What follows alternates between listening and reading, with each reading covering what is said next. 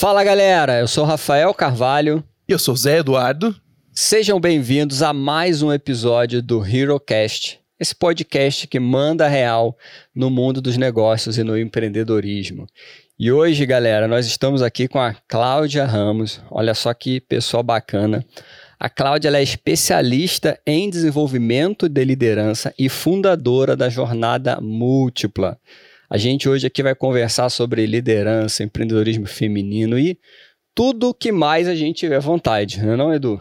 Exatamente. Aliás, eu queria começar aqui perguntando, Cláudia, explica pra gente um pouquinho do seu projeto, só pra gente saber exatamente né, o que a gente está falando, exatamente quais são as, as histórias que as pessoas podem esperar, né? E as ajudas que as pessoas podem tirar dessa nossa conversa de hoje. Bacana. Obrigado pelo convite. Prazer estar aqui com vocês Prazer hoje. é todo nosso. Espero poder contribuir bastante hoje para para nossa audiência. Bom, Jornada Múltipla é uma plataforma que existe há sete anos para incentivar o empreendedorismo feminino e capacitar mulheres a assumirem a liderança seja liderança, é, autoliderança, como liderança nos negócios mesmo.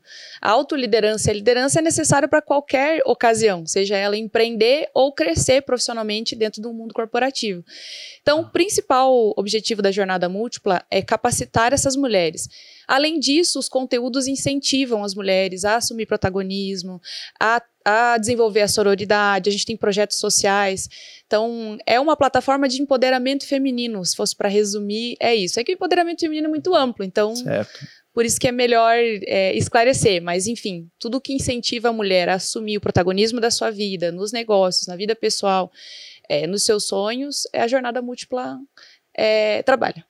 Boa. Cláudio, uma, uma dúvida assim. Como que surgiu essa ideia da, da jornada múltipla? Até se você puder compartilhar um pouco pra gente do teu histórico, como você chegou. Imagino eu fazendo aqui uma mega de uma inferência que posso estar completamente errado, mas eu imagino que você não acordou um belo dia, opa, vou fazer não, a jornada múltipla, né? então assim, compartilha um pouco com a gente, até para as mulheres que estão ouvindo aqui a nossa audiência, a gente tem um público feminino bem forte. Como que você chegou nesse, nesse projeto e o que, que te motivou a, trabalhar, a começar a trabalhar esse desenvolvimento de liderança focado nas mulheres? Tá, bacana.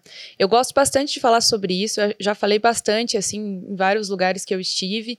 Às vezes eu conto alguns fragmentos, vou, vou fazer um resumo e a gente vai se aprofundando conforme o assunto for seguindo, né? Bom, o meu primeiro emprego foi no banco, eu trabalhei durante sete anos né, no banco em si. Comecei como terceirizada e depois trabalhei como efetiva. Quando eu comecei a trabalhar né, como estagiária, eu tinha 18 anos, é, eu, eu, peguei um contrato e a ideia desse contrato era renovar para depois eu partir para um banco privado, porque era banco público na época. Sim. E nesse meio tempo eu engravidei. Engravidei com 19 anos, tive filho com 20. Então esse contrato ele não foi renovado. Eu acabei, eu entendia que não, que não dava, ninguém quer renovar, ninguém quer contratar uma mulher. Infelizmente, é assim. Eu sei que tem empresas que já mudaram isso, mas uhum. é, o combo que a empresa mais é, tem pavor é da mulher grávida que é trabalhar e atuar profissionalmente, enfim. E aí, é, depois disso, eu já tinha um, um, uma promessa de contrato no banco privado, e depois que eu tive, quando eu estava grávida, eu avisei que não iria, e depois que eu tive filho, um ano depois eu voltei lá. É, e aí comecei a trabalhar como terceirizada nesse banco, e na hora de surgir a possibilidade de efetivação, que foi quando abriram as vagas, eu fiz o teste, com bastante vantagem, porque eu já fazia, já fazia faculdade, né, de administração de empresas, já estudava o mercado financeiro, é, já conhecia o sistema, porque eu trabalhava com cartão de crédito e ajudava muito na agência, então isso facilitou muito. E na hora de me efetivar, mesmo eu indo muito melhor que todos os outros candidatos, é, eu recebi um não porque eu era mulher e era casada e tinha filho. Caramba! E isso é, é, foi bem explícito. Já me perguntaram, mas foi explícito? É, foi. Acho que eu ia perguntar. Com todas as letras? Com assim? todas as letras. Não teve. Não teve meio. Como é que fala? Não teve pelas não teve beiradas. Meio termo, não assim. teve meio termo.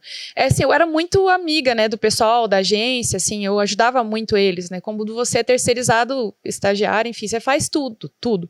Você não faz só o teu trabalho, você faz o que pedir. Então, eles gostavam bastante, né, do meu trabalho. E aí ele me chamou, só que ele falou assim, com um tom de. Ó, não queria te dizer isso, né? Não gostaria de te dar essa notícia, mas eu já suspeitava. e só pelo fato do teu teste vir negativado e, e, e foi aprovado uma outra pessoa, agora parênteses, não sei da onde veio essa aprovação, se realmente veio de uma sucursal deles, de uma regional, ou se foi alguma decisão ali. Eu particularmente acho bem estranho um gerente de agência não poder bater o martelo final, é, né? Ele poder escolher a pessoa que vai trabalhar é, na agência dele. Ah, a gente faz o teste para todo mundo e vai e tal. Então ali eu já recebi o primeiro não, não, porque mulher quando casa e tem filhos não consegue construir uma carreira. Então, assim, é uma pena, né? Ele falava pra mim, você é bem jovem, você trabalha muito bem, mas eu te sugiro assumir uma outra função aqui, que é de corretora de investimentos, você já estuda e tal, só que você vai vender seguro de vida e investimentos pela, é, por um outro segmento do banco em si que uhum. trabalhava com isso. Aí eu acatei, assim, o que eu sempre falo é que realmente para trabalhar como corretora, como eu trabalhava e vendia muito bem os produtos financeiros, o, a chance de ganho era muito maior. Pelo menos sete vezes mais do que eu ganharia ali como escriturária no, no, no caixa. Mas quem disse que eu queria isso, né? Eu pensava em fazer uma carreira ali no banco, começar e uhum. tal.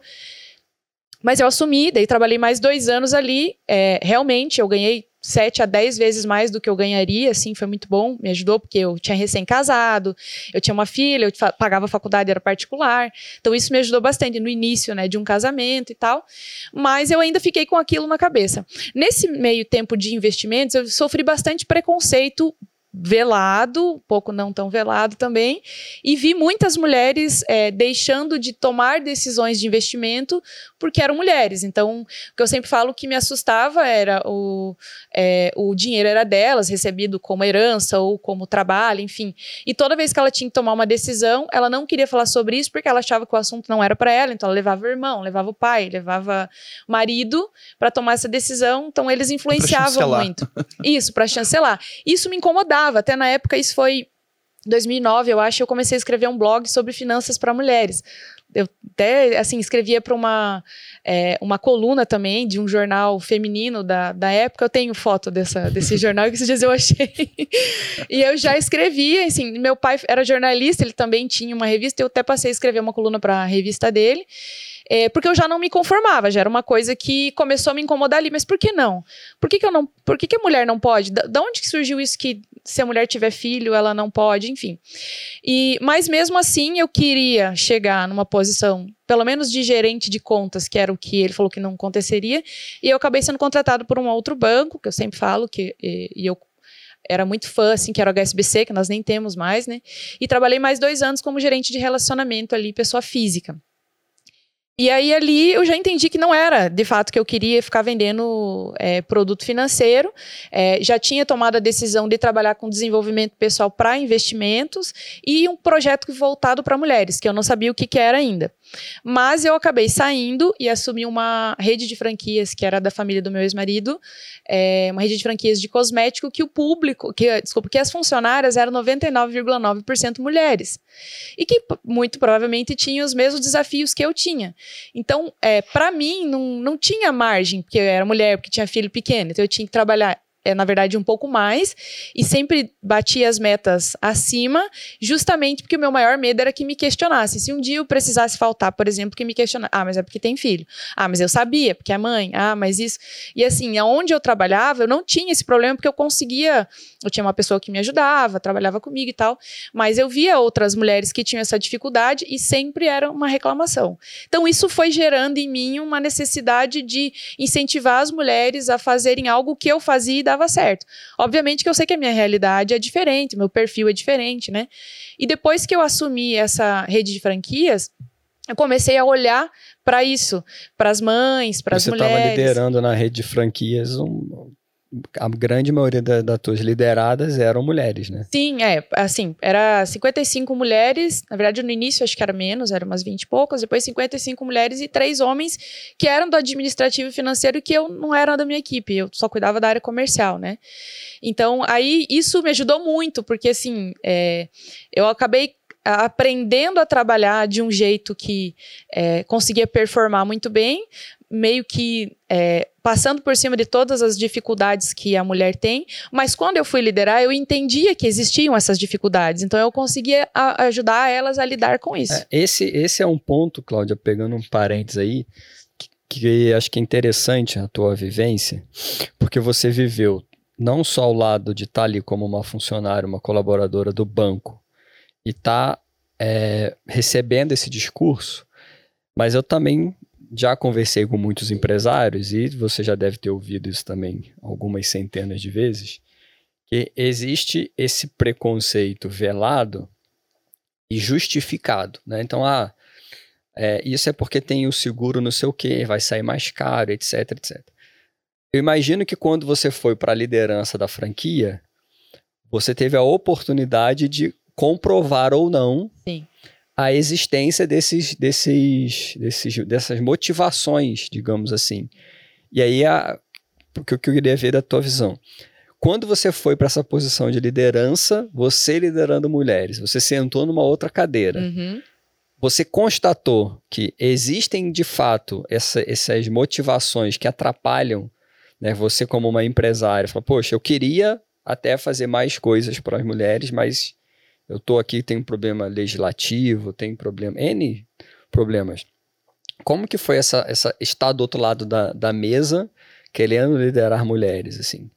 É, então, isso é bem interessante, porque logo que eu fui, é, eu ainda não entendia de perfil. Estava começando, a, em 2012, estava começando a fazer meus primeiros treinamentos de desenvolvimento e tal, ainda de autoconhecimento. Então, a primeira coisa que eu fiz é bem engraçado, eu conto isso porque é muito engraçado mesmo. Eu cheguei já com um discurso motivacional, assim, nós vamos fazer, nós vamos chegar lá. E aí tinha um, um era um lançamento novo e tinha um banner bem grande, assim, da, do lançamento que, que ia acontecer e eu assumi já para a gente criar uma campanha e tal. E eu lembro que eu coloquei na mesa, assim, aquele cartaz, dei uma caneta na mão de todo mundo, fiz um café e tal, quando eu fui apresentada, né? Eu falei, agora, quem vem comigo? Todo mundo assina aqui, todo mundo assinou, né? E a gente colocou aquele banner na sala onde eu ficava ali, e na verdade, no final, ninguém alcançou nada. ninguém foi, entendeu? Então, eu tive vários tipos de, na prática, primeiro, intuitivamente, é, que eu já vou entrar nesse, nessa questão de estar do outro lado. É, o primeiro ponto que eu percebi estando do outro lado, é, intuitivamente era, não adiantava nada eu trazer toda a estratégia, explicar como fazer e direcionar elas se eu não conhecesse do perfil delas. Cada uma ia de um jeito e a maioria, que aí tem muito a ver com o perfil feminino, não seguia naquele ritmo de trabalho que eu estava acostumada a trabalhar de resultado, com foco em resultado. Tem muitas mulheres que são assim, mas de forma geral não são. As mulheres não são. É, Desculpa, então, isso eu percebi. Desculpa, perdão. Elas não têm um perfil com foco voltado para ah, resultado. Entendi. Vamos fazer e vamos acontecer, vou performar. Esse não é o perfil de, da maioria das mulheres. Tá? Geralmente, as que têm esse perfil acabam se destacando. É, porque conseguem superar algumas questões, a gente vai falar bastante assim. É, de relacionamento e é, é, isso não incomoda tanto para fazer acontecer. Então, o resultado acaba sendo mais importante do que um cara que vai dizer para ela que ela não vai performar porque ela é mãe. Ou então, quando o foco é no resultado, ela o, o meio não atrapalha tanto. Quando foca no relacionamento e isso acontece, atrapalha bastante. Eu vou detalhar isso melhor, tá? Tá bom. Mas assim, de forma geral, se a gente agrupar os, os perfis assim, mais relacional, mais voltado para resultado, mais sistemático as mulheres elas se encaixam mais no relacional. É, é, a maioria do, das pessoas que se agrupam com um perfil de foco em resultado são homens. Isso porque por várias coisas. Pela nossa criação, a nossa formação, educação, pelo sistema, é, pela nossa cultura, né, no Brasil também, principalmente, é, as mulheres não são, é, elas não têm tanta autoconfiança como alguns países que, inclusive, as próprias mulheres fizeram revoluções. Isso é, é, é, muito comum aqui no Brasil. Tanto é que no ranking que mede igualdade de gênero, nós estamos para frente do número 90, 100, eu acho. Não sei como que está isso atualizado, mas a princípio nós estávamos no, no na posição 96 de 120 120 e poucos países, assim. Então a gente está muito longe ainda Sim. disso, de ser incentivada tanto quanto os homens. E essa questão, daí trazendo, né, pro, por estar do outro lado, o que, que eu percebi? Que não tem a ver necessariamente, por exemplo, por ser mulher, por ter filho. E é, e é assim, o que eu percebi, o funcionário, mas agora falando de mulher, que vai dar problema quando engravidar, que vai usar isso como é, desculpa para não ir trabalhar, para pegar atestado, é aquela que já age assim antes já de ter daria filho. algum problema. Já, é. Podia ser uma gripe que seria. É. É aquela pessoa que vai vai dar nó no trabalho, Aham. vai bascular para sair mais cedo, vai arranjar um atestado por qualquer coisa. Só que isso também está muito relacionado à, à questão motivacional dela no dia a dia. Então, o líder sabendo trabalhar com isso reduz muito as chances do, disso acontecer com o colaborador. É difícil julgar, porque às vezes a pessoa usa isso como um, é, um refúgio, porque não está suportando mais o trabalho que, que ela está, ela não, ela não consegue ser, nem- não, ser desenvolvida, o líder às vezes é extremamente tóxico, então ela precisa trabalhar, então a única chance que às vezes ela tem, às vezes ela realmente não fica bem, e a única chance que ela tem de não estar lá no outro dia é um atestado. Agora, quando a pessoa quer estar lá, ela faz de tudo, entende? Então, esse foi o primeiro ponto assim que eu percebi. É, a maior dificuldade foi eu conseguir chegar num equilíbrio de ser amiga e, e estar próxima e ao mesmo tempo cobrar e, gerenciar as pessoas. No início eu tive bastante dificuldade.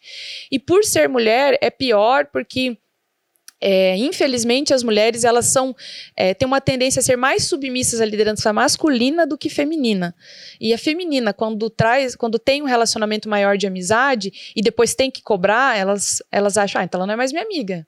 Entende? Assim na maior parte das vezes. Não é culpa delas entendeu? Não é culpa nossa se também algum dia é que eu, eu vim de uma cultura diferente de trabalho né? Não tinha muito isso. Então nem adiantava eu querer achar ruim, porque não fazia diferença nenhuma, era dois trabalhos, né? É, mas eu percebi isso. E, e- e aos poucos, como que eu fui identificando? Eu percebi assim, não adiantava então eu passar a meta, mesmo que bem detalhada, se eu não chegasse de manhã e tomasse um café e batesse um papo e entrasse mais na intimidade delas e, e desse mais atenção. Não todas, mas a maioria. E depois que eu passei a fazer isso, eu via que ela trabalhava melhor, mais confiante. É como se eu desse um respaldo para ela fazer e, e tirar suas dúvidas e tudo mais. Depois que eu fui trabalhar com desenvolvimento humano e entender que existem perfis diferentes existe uma liderança situacional que a gente chama, que é identificar o nível de conhecimento e o perfil de cada um para lidar de forma diferente, não igual, porque elas não são iguais. É, aí eu consegui performar. Então, nesse, nessa franquia, eu fiquei durante cinco anos. Caramba. E durante cinco anos a gente triplicou o tamanho em faturamento, em colaboradores, em região. E aí eu comecei a desenvolver. Daí eu já comecei a estudar sobre liderança e comecei a desenvolver líderes né, dentro da, da própria franquia, que eram líderes mulheres. E aí, alguns exemplos, levando em consideração que é a mulher que estava ali, mesmo casada, é- era ela que tinha a responsabilidade por chegar em casa muitas vezes e fazer a, a comida, em buscar e levar os filhos para a escola. Então eu sei que ela precisava acordar mais cedo, eu sei que ela tem- tinha muito trabalho, eu sei que tinha um dia que ela queria pintar o cabelo e que se você trabalha das 8 da manhã às 18 horas, você vai fazer isso que horas? No final de semana. E tudo isso influencia na autoestima, na autoconfiança da mulher. Então eu fazia acordos e combinados que aumentavam a produtividade delas e permitiam que elas tivessem mais tempo para a vida pessoal delas também. Então, por exemplo, toda sei lá, assim, é, é, tinha uma delas que levava 10 horas no salão para pintar o cabelo que fazia loiro e tal. Que horas que ela vai fazer isso? Nunca. No domingo, do, o salão não abria no domingo. Não, nem que ela pegasse uma folga ali de fim de semana não era o suficiente. Então, geralmente, é, eu pegava a produtividade da semana dela, reduzia o tempo, criava uma estratégia para que ela performasse em menos tempo e dava folga num dia normal. Ou se ela tinha é, atividade com o filho na escola, que não era o que eu conseguia fazer no banco. Eu fazia, Uhum. mas assim, por duas vezes e- eu acabei mentindo que ia visitar cliente, que foi uma coisa que foi um basta pra mim, né, daquele trabalho. E na verdade eu fui no aniversário da minha filha, que era coisa de 20 minutos no lanchinho da escola, e o outro foi no dia do trânsito, porque eu não podia falar. Nem que eu performasse, nem que eu batesse a meta 50%, 100% a mais, dobrasse, se eu falasse que eu vou dar uma saidinha ali para porque meu filho e tal, nossa, já era uma pressão moral absurda. É interessante essa, essa questão da, da, da flexibilidade e você pensar em termos de produção e não em termos de horas, né? Exato. Se, se a pessoa consegue entregar mais saindo um dia para resolver alguma coisa pessoal, Cara, ela entregou a mais, né? Só que realmente a, a, algumas empresas ainda pensam dessa forma, né? Exato. Importante é ele estar aqui desse horário até esse horário, né? É. E, é, eu acho isso péssimo, assim, a não ser que dependa de um processo, sei lá, uma indústria tem que largar ali e sair, né? Mas, por exemplo, eu tinha uma colaboradora que ela era ótima, ótima, e ela falava pra mim, eu tenho uma TPM absurda e tem dois, três dias no mês que eu não consigo olhar pra cara das pessoas. E ela atendia cliente, ela era líder de uma das lojas em Carlópolis, próximo de São Paulo. E ela falava assim: Eu não suporto, eu posso nesses dias assim arrumar o estoque, lavar as calçadas, fazer alguma coisa. Aí eu posso não, não atender. Eram só duas funcionárias. Às vezes apurava, mas eu posso não atender. Eu falava para ela: vamos, vamos generalizar, nós temos 22 dias úteis no mês para você trabalhar. Se 19, 20 dias você der o teu melhor, por que, que ela não vai ficar dois, três dias na retaguarda? Né? Mesmo que ela tivesse que ficar ali, eu falava para ela, se você der o seu melhor, eu pego o carro e vou atender no, no seu lugar lá na loja. Eu fazia isso mesmo, até brincava, tá, tá perto da sua TPM para organizar as visitas das, das lojas, né? E ela era uma funcionária fantástica, tanto que até hoje ela é a supervisora da região toda, Norte Pioneiro do Paraná porque é, ela, eu ajudava ela a lidar com isso, né? Então, não ignorar que existem essas diferenças entre a mulher e o homem, as responsabilidades. Obviamente que assim, ah, mas o, o homem também, ela é casado, o homem também tem que ajudar, mas na maioria dos casos não ajuda. Assim, eu acho que 100% das mulheres que, que foram minhas colaboradoras, o marido não ajudava. E tem marido que às vezes chega em casa do trabalho e fica com fome esperando a esposa chegar para fazer alguma coisa para comer, né? Que ele não consegue. Então, no caso, por exemplo, para você liderar essas mulheres, você também teria que entender um pouco da vida pessoal delas para saber como que isso vai influenciar ali da, dentro do trabalho. Exatamente, exatamente. Entender da vida pessoal, dos fatores motivacionais, isso para qualquer colaborador, né? Mas entendendo que a mulher ainda tem uma carga maior e, e é, dando segurança e ajudando ela com estratégias que facilitem lá a vida pessoal dela, com certeza ela performa melhor no trabalho. Entende? A importância daquele que você falou, né? De tomar esse café, de conversar, Isso. de ter essas trocas ali. Isso. Fora do, dos assuntos. É, Isso da empresa, né? É, sim, eu no início, assim, antes de, de desenvolver as lideranças, eu, eu ia muito pro operacional com elas. Então a gente tinha bastante tempo de conversas, é, eu fazia visitas individuais, é, assim, que eu misturei um pouquinho, mas é que eu cuidei da rede de lojas e depois da parte de venda direta, que é onde eram as supervisoras que viajavam bastante, atendiam outras regiões, né? Então eu viajava bastante com elas e conversava, é, e eu percebi que performava muito mais, né? Lá atrás ainda intuitivamente, como eu falei. Depois eu comecei a perceber por quê. Só que tecnicamente, depois que você percebe por quê, você consegue entender o perfil, você não faz, você começa a fazer isso personalizado. Ah, era, era vamos dizer, tem 10 colaboradores. É com as 10 que eu tinha que tomar café? Não, era com 3. Entendeu? As outras sete era só passar a meta, fazer uma reunião, montar estratégia e vai que vai. Sim. Mas três não ia desse jeito. E se eu desse uma atenção para essas três de forma diferenciada. Então, assim, ah, tem uma lá que tinha uma que ela tinha filhas gêmeas. É, então ela chegava atrasada, sempre. Ela falava, ah, mas é que eu tenho filhas gêmeas, eu tenho filho e tal. Eu falava, tá, mas todo mundo aqui, maioria tinha, né? A maioria tinha filhos. É, vamos fazer o seguinte: se, se você chegar 30, 40 minutos mais tarde, é melhor a gente definir esse horário para você? É melhor? Não, é melhor, porque dá certinho, porque eu deixo elas na escola e tudo mais. E você poderia ficar 30 minutos a mais? Ou, não, o almoço a gente não, não reduzia, mas você poderia? Posso, para mim não tem problema, porque ele é meu esposo que pega na escola. Então tá bom, tá tudo certo, você vai chegar, não precisa chegar no horário que todo mundo. Você fecha a loja e você. É bom que a gente vai ter um horário a mais com a loja aberta e você chega mais tarde. Acabou o fato de você conversar, entender a rotina e ajudar ela a resolver essa rotina faz total diferença. E esse é o primeiro pilar do desenvolvimento de liderança, seja homem ou mulher. É o líder de si mesmo, é o gerenciar a si mesmo. Se a pessoa vive com a vida atropelada na vida pessoal, ela não consegue performar no trabalho. Não, não adianta. Ô, Cláudio, uma dúvida. É, acho que essa, essa experiência sua na franquia foi uma mega. Mais do que um MBA, né? Cinco anos. Uhum liderando, liderando mulheres. E pelo que eu estou entendendo da tua visão, é, e aí veja se eu estou correto, na tua visão não tem uma diferença assim na entrega de resultado né, para colaboradores homens ou mulheres. Mas existem diferenças comportamentais que o líder daquele time precisa conseguir se adaptar para no final o que a empresa, o líder quer é entrega de resultado. Sim. Mas que existem caminhos diferentes para entregar resultado, né? E, e, e, é isso, assim, a tua visão de que, por exemplo, para se eu estou liderando um time de, de, de homens ou se eu estou liderando um time de mulheres, naturalmente são é, diferentes por N fatores, inclusive genéticos. Uhum. E se o líder não percebe essas diferenças nos seus liderados, né, você vai acabar sendo um líder ruim. Talvez isso a gente pode até extrapolar quando você, você acabou de dar um exemplo, quando você entra num próprio grupo, mesmo sendo um grupo só de mulheres, você como líder novamente tem que se, ir se adaptando aos perfis diferentes, assim, encontrando estratégias para extrair a performance de cada um dos, dos seus liderados. O ponto é, se, se faz sentido isso, e uma visão de que isso dá trabalho para o líder. Dá trabalho. E que talvez aquela visão lá do seu gerente lá no banco é meio que um líder preguiçoso, né? Tipo, melhor, o líder preguiçoso é aquele cara que, que ele quer desce a meta ali, senta e fica quieto, né? E a galera se vira e não vai entender. E o time vai estar tá sempre Alguns até vão. Abaixo, é, né? Querendo ou não, né? Eu não sei como que é hoje, mas o, o, sistema de trabalho do banco ele vai filtrando as pessoas que vão chegando em algumas posições já tem esse perfil, porque senão ela não aguenta, ele vai rodar. Então é, acaba ficando mais fácil. Mas, por exemplo, eu tive é, esse é, um dos líderes, meu último gerente, que para mim foi o melhor, porque batia muito com o meu jeito de trabalho, que é com foco em resultado.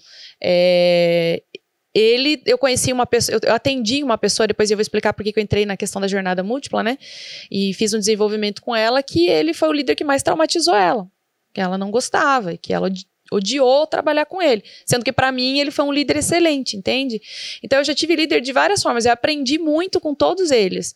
Tem líder que é muito mais passivo, detalhista, é, não, é, não importa se vai, vai chegar no resultado que o banco está pedindo, desde que você siga os processos, procedimentos de acordo com como tem que ser. Eu já tive líder é, mais louco, como esse aí, que era. Ele, ele falava para mim: olha faz o que você quiser, vai tomar um café, vai comprar sapato, porque a gente brincava, pô, a gente só trabalha. Aí vocês querem que a gente ande, né, bem arrumada, não pode ter um risco no sapato, mas a gente tem horário para sair e comprar. Ele falava, você vai me entregar a meta? Você faz um compromisso comigo? Se você me entregar, ele fazia a mesma coisa, eu atendo no seu lugar e você só quero que você me entregue. E aí a gente fazia isso. Às vezes a gente ia tomar um café, ia ver sapato, só que também a gente dava o sangue para entregar a meta, assim. E, e dava certo, mas nem todo mundo conseguia trabalhar dessa forma, né? Uma outra, uma outra dúvida. E aí, pessoal, só dar um, um adendo aí, porque a gente está falando de um tema que é bem, bem interessante e ao mesmo tempo bem sensível, ainda mais no momento que a gente está. Talvez alguém da audiência fique assim, ah, mas não sei. Falo, é a vivência da Cláudia, a experiência dela e a nossa vivência aqui no bate-papo. Se você acha diferente, até deixa aí nos comentários Isso. a sua visão diferente de mundo, que vai ser super bem recebida e a gente continua conversando aí nos comentários. Mas a gente está longe aqui de tentar resolver os problemas da humanidade. A gente está conversando com a Cláudia sobre a experiência dela, né? Então, Cláudia, na tua visão, assim, é, um outro ponto. Existem... É, existe essa... E aí eu vou entrar no... Estou falando isso porque eu vou entrar num ponto um pouco mais sensível para pegar a tua, a tua visão. É, eu já... Eu sou sempre muito pró é, liberdade, igualdade, etc. Não são causas que eu levanto tanto a bandeira publicamente, porque eu foco em poucas bandeiras, Sim. foco em bastante na Heroes Park, mas eu acredito muito. Tipo, tem minha filha, minha filha tem 10 anos, a Rafinha, e ela sempre fala, papai, que, que eu vou. Você vai ser o que você quiser, minha filha. Diz, ah, posso ser astronauta? Pode. Aí ela já teve a fase da astronauta, a fase da médica, aí depois teve a fase da professora? Então ela vai, foi, como qualquer criança, tá passando aí pelas várias fases da, da vida, eu acho isso super bacana, tá? Mas o ponto é, a gente ainda é, tem uma, uma, uma, às vezes, alguma situação de extremo, e quando a gente entra no papo de empreendedorismo feminino, liderança feminina, eu vejo também um extremo de o machismo clássico, digamos assim, daquele homem que acha que a mulher nunca vai poder ser líder, nunca vai poder é, é, assumir uma posição de liderança. E ao mesmo tempo eu olho para o outro lado e eu vejo outros extremos de discurso de que só as mulheres podem liderar as mulheres, que é, uma mulher líder né, tem que estar tá sempre no grupo de mulheres. Nessa tua visão, assim, já por ter passado por isso, você, você separa essa visão de tipo, um grupo de mulheres vai ser liderado melhor se a líder for mulher, um time que tem homens vai ser liderado melhor se, se só tem homens ali, ou tanto faz, desde que seja bom líder que está na, naquele papel? Nossa, excelente pergunta, né? Então, tem dois pontos aí. Primeiro, não, eu acho que independente de, de, se é homem ou mulher, ele vai liderar. Se ele tiver é, competência para isso, ele vai liderar de forma assertiva. E, é, e, e ainda acho que tem algumas vantagens. É, quando, quando a gente fala que é importante ter mulheres na liderança, é mais para igualar um pouco da representatividade. Então, eu até falei esses dias no outro podcast. É muitas vezes a mulher que se posiciona ou antes, que não tem tanto isso hoje, mas se posicionava de forma firme, é, mais direta, é, gerenciando pessoas, corrigindo pessoas, era taxada como, ah, tá se masculinizando, tá se comportando igual o homem. Isso por quê? Porque a visão que nós temos de liderança é masculina o homem de negócios, de poder, de, de, de, de crescimento profissional, ele cri, foi, foi criado um padrão disso. Então, a mulher que tem as mesmas competências de liderança, que acaba se comportando parecido com o homem, porque não é uma questão de ser homem ou mulher, mas de comportamento de líder, era taxada como masculinizada. Ah, mas ela é muito dura, ela é muito isso. Mas não falavam isso para o homem. Uhum. É um homem de sucesso, um homem muito assertivo, ele é uhum. é direto. E, entende? Então isso tem essa diferença. Então quando a gente fala que tem que ter mais mulheres na liderança, é porque para quebrar um pouco disso e para ter uma representatividade. Então algumas mulheres pensavam, eu não quero ser líder, porque eu não quero ser como aquela mulher que eu conheço de líder. E não é isso. Então entender que aquela mulher não está se masculinizando, obviamente que existe, tá? Mulheres que sobem e não dão oportunidade para as outras mulheres, isso é péssimo, mas existe muito mas ela entender que ela pode ser líder do jeito dela e que ter mais mulheres de perfis diferentes ajuda eu ter uma referência para aquilo que eu quero ser. Se eu não tenho nenhuma mulher que é parecida comigo como referência, é, que está ocupando um lugar que eu quero estar como referência, desculpa, parecida não, é, dificilmente eu de forma geral, queira lutar para estar lá naquele lugar. O ideal é esse, né? O que eu sempre falo. O, o segredo do empoderamento feminino é fazer com que as mulheres, mesmo não enxergando outras mulheres ocupando lugares, seja ele pessoal, profissional, onde é, ela gostaria de estar, que ela seja a primeira. Então, e aí por conta disso, voltando na, na questão uhum. da, da equipe ali, é, por conta desse crescimento, eu fazia parte, fui convidada a ser presidente do núcleo de empresárias da minha região, eu morava no interior aqui do Paraná, né? Uhum. E aí é, tinha muito relacionamento com outras mulheres que eram empreendedoras, e aí elas começaram a ver o crescimento da empresa e começaram a me pedir dica, ajuda. Ah, mas como que você faz para performar elas assim? É, vocês cresceram bastante, qual que é o, o segredo? Ah, eu não sei, eu não consigo consigo corrigir uma colaboradora, não sei, enfim, começou assim. E aí, no início, eu dava um pouco de conselho, mas acho que eu nem sabia fazer isso direito, e não funcionava muito bem. Depois que eu comecei a estudar desenvolvimento de lideranças, fiz uma formação de coaching em 2015, eu aprendi técnicas de como ajudar as outras pessoas a desenvolverem pessoas também. E aí eu comecei a fazer isso e comecei a cobrar por isso. Quando eu vi que dava um negócio, porque eu tinha pago, gastado bastante com é, cursos, né, informações e tal. Eu contratei uma mentora e falei, olha, eu quero começar a cobrar por isso. Não era o, o, o, a primeira ideia lá, mas eu falei, quem sabe aquele projeto de desenvolver, incentivar as mulheres surge agora, né, com mais experiência que eu tenho, enfim. E aí essa mentora falou, ah, então vamos desenhar esse modelo de negócio que você quer fazer. A princípio eu continuava na gestão, né, e aí, nessas conversas, ela falou: como que é o perfil das, dessas mulheres que você está atendendo? E aí eu comecei a explicar: ah, são mulheres que têm seus negócios e tal, mas também têm os desafios da vida pessoal, ou de casamento, ou de filhos, ou porque faz faculdade, enfim. É, e aí eu falava, é, tem jornada dupla. Eu falava, mas isso não é jornada dupla, isso é uma jornada múltipla. Aí eu falei, nossa, tá aí o nome. é esse o nome, é, é isso, é isso, é isso. Porque é mais do que dupla, é tripla, é mais do que isso, né?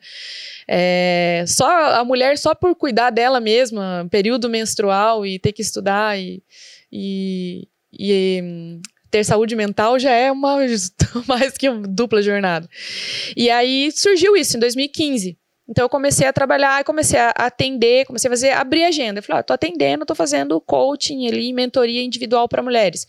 Aí eu tirava um dia na semana, Aí eu fazia a mesma coisa que eu ensinava minhas colaboradoras a fazer. Pegava minha semana, performava até quinta-feira e tirava sexta-feira para fazer só isso. Montei um espaço, um escritório na época, que era em cima do onde eu trabalhava já da, da, franquia. E aí lotei minha agenda individual, depois comecei a fazer grupos à noite, então atendi o dia todo no individual, comecei a fazer grupos de mulheres à noite e começou a dar muito certo. Daí eu comecei a postar nas redes sociais, Instagram já, 2000 e 2016, 2015, 2016. E aí, algumas é, pessoas que me seguiam e que eu já tinha conhecido em treinamentos que eu fiz fora, e relacionamento e tal, networking, falavam: Ah, mas você não faz isso aqui, sei lá, em Curitiba? Você não faz isso em São Paulo? Não, não faço, né? Só que na minha região. Daí eu tomei a decisão em 2017, eu fiz o Empretec, né? Que Olha só, dá uma. Empretec aí. É, Empretec ele dá uma. Sebrae e tal. Você já fez? Não, mas sou, sou um grande fã do Sebrae, é. vários, vários programas, assim. O Empretec, ele te põe, assim, a prova do empreendedor mesmo. Ou você vai, ou racha, e não vai, de vez. E eu já tinha um plano de ação, eu já tinha um... Basicamente, um planejamento estratégico e um plano de ação de como eu faria para fazer a transição. É, quando eu comecei a, a, desenvolver as líderes e como que eu faria para fazer a transição e ficar só empreendendo com isso, né? É, só que eu não tinha tomado essa iniciativa ainda eu tinha muito medo, porque eu ganhava bem, eu tinha um salário fixo, que é o que todo mundo tem medo, né? É, e aí eu fiz o Empretec, e aí depois do Empretec eu levei um feedback, no final você leva um feedback, assim, bem... É, bem direto e reto, assim, né? E foi, o, foi o que eu escutei, assim, o que mais que você está esperando? Porque a gente tem lá uma das características que é tomar decisões baseado em análise de riscos calculados e tudo mais. E aí a pessoa falou para mim, olha, os teus riscos já estão bem calculados, que hora você vai tomar atitude? o que é que falta para você pular O que, que tá faltando? E aí, só que é muito interessante, que assim, para quem já fez Empretec sabe, eles falam para você, não tomem nenhuma decisão nas próximas duas semanas, que vocês vão sair daqui muito loucos. Porque é um intensivo muito louco. Você vai das 8 da manhã, uma semana inteira, né? Que eles dizem que às 18 você sai, mas você sai com tarefa para apresentar às às oito no outro dia, essa tarefa você cedo. termina às duas da manhã. É, você fica uma loucura A chance absurda. de terminar as duas semanas, você fazer o empréstimo e abrir um negócio é, é altíssimo. Isso, eles falam, vocês vão sair fazendo strike, não tomem nenhuma decisão. e o que que eu fiz? Tomei uma decisão. Do... Logo seguida. Duas semanas depois eu pedi para sair da franquia é, eu, eu, trabalhava com meu ex-marido, a gente conflitava muito já ali nesse período, né? Eu falei, olha, vamos fazer o seguinte, para não acabar o casamento, que depois acabou do mesmo jeito. para não acabar o casamento. A contenção não funcionou. não adiantou. Deu, não, né? Tentei, para não acabar o casamento, né? Eu vou sair e vou empreender com isso. E vou, vou, vou me dedicar e vou tentar fazer isso no digital, porque eu via é, possibilidade de vender através da internet, né? Isso é que ano? Desculpa. 2015. 2015. Ah, desculpa, isso já era 2017. Ok. É, início de 2017. É, a minha mentora, ela foi uma das primeiras alunas do Érico Rocha. Então, lá em 2015, ela já estava na, na. Já estava plantando, uma semente na sua cabeça. É, vou falar dela aqui, porque a gente ouve um desencontro. Eu queria ter conhecido pessoalmente. Eu nunca conheci no nosso evento em São Paulo, que teve agora. Ela acabou ficando doente, que é a Flávia Dura. Ela trabalha com profissionais que, é, autônomos, profissionais liberais que querem empreender no digital. A Flávia Adura é uma excelente profissional. Enfim, então ela já falou para mim: você não grava vídeo? Por que você não, por que você não faz isso pela internet? Porque ela já fazia isso. Ela me atendia, né? A gente fez todo o processo. E, e aí, em 2017, eu decidi que eu ia fazer isso. Então, acabei tomando decisão, saí da empresa. Foi bem traumático para mim, eu sentia bastante falta. Principalmente pelo fato, porque eu sempre fui muito ativa e gosto de relacionamento, sou extrovertida, né? Meu mundo é muito mais para fora. Uhum. E aí ficar atrás de um computador durante um tempo, pelo menos para estudar, para aprender, comprei o fórmula de lançamento também. E falei, bom, vou estudar isso e vou montar, então como é que eu posso fazer isso é, online? E aí, e ela foi me ajudando com a estratégia dos primeiros atendimentos e tal. Era muito manual ainda, e aí você né? começou a vender a tua, tua, tua Essa mentoria. mesma mentoria, exatamente, online. Era, como eu disse, bem manual. Fazia um post, os interessados escrevia eu quero, entrava em contato individualmente por uma, né, com um formulário do Google ali e fazia e aí fazia a venda. Ela me ensinou a fazer o pitch, eu nem sabia fazer pitch naquela época de vendas e super deu muito certo, assim, muito certo. É, só que daí em 2017 é, quando eu comecei, quando eu me preparei, eu falei, bom, eu preciso ter, para formar turmas, eu fazia coaching em grupo, mas como os objetivos eram muito diferentes, dá, dá um pouco mais de trabalho de você engajar. Eu falei, não, eu preciso ter uma entrega, tem que ter um início, meio e fim, vou transformar numa mentoria mesmo. Eu fazia bem coaching puro antes, com, com conteúdo, direcionamento e estratégia de coaching para elas agirem, né? É, e aí eu preparei um roteiro de um curso mesmo com conteúdo e tudo mais. E eu ia fazer o lançamento em outubro eu ainda continuei atendendo individualmente, daí eu saí, eu fazia isso, ia pro escritório todo dia, comecei a gravar vídeo. Logo que saiu live eu já fazia, logo que saiu. Ah, quem entrar no. Nossa, eu tenho um YouTube antigo lá que quem entrar vai ver, assim, é umas coisas. Vamos procurar é. lá. Sim. É, é, tá comecem as tá buscas. Isso aqui me lembrou da época do Fotolog. Fotolog, Nossa, é, é, Vamos procurar agora o YouTube é. antigo da Cláudia. Uma vez até perguntei pro estrategista se eu devo excluir tudo. Ele, não, deixa lá, é legal é você história, olhar né? Depois. É história, né? E às vezes eu olho lá e vejo que eu tava melhor do que hoje, eu falo, meu Deus, tá estranho, né? Mas enfim, eu acho que eu já comecei bem. é porque eu vou, às vezes, umas palestras, nos eventos, que as pessoas falam assim: eu demorei muitos anos para alguém comprar minha primeira mentoria. Eu fiz um evento, não deu ninguém. Eu nunca tive isso. Eu nunca escalei de forma muito grande. Mas eu sempre tive quórum desde o início, para todos os trabalhos que eu fiz. Sempre consegui mas, vender bem. Você sabe por quê? O que você acha?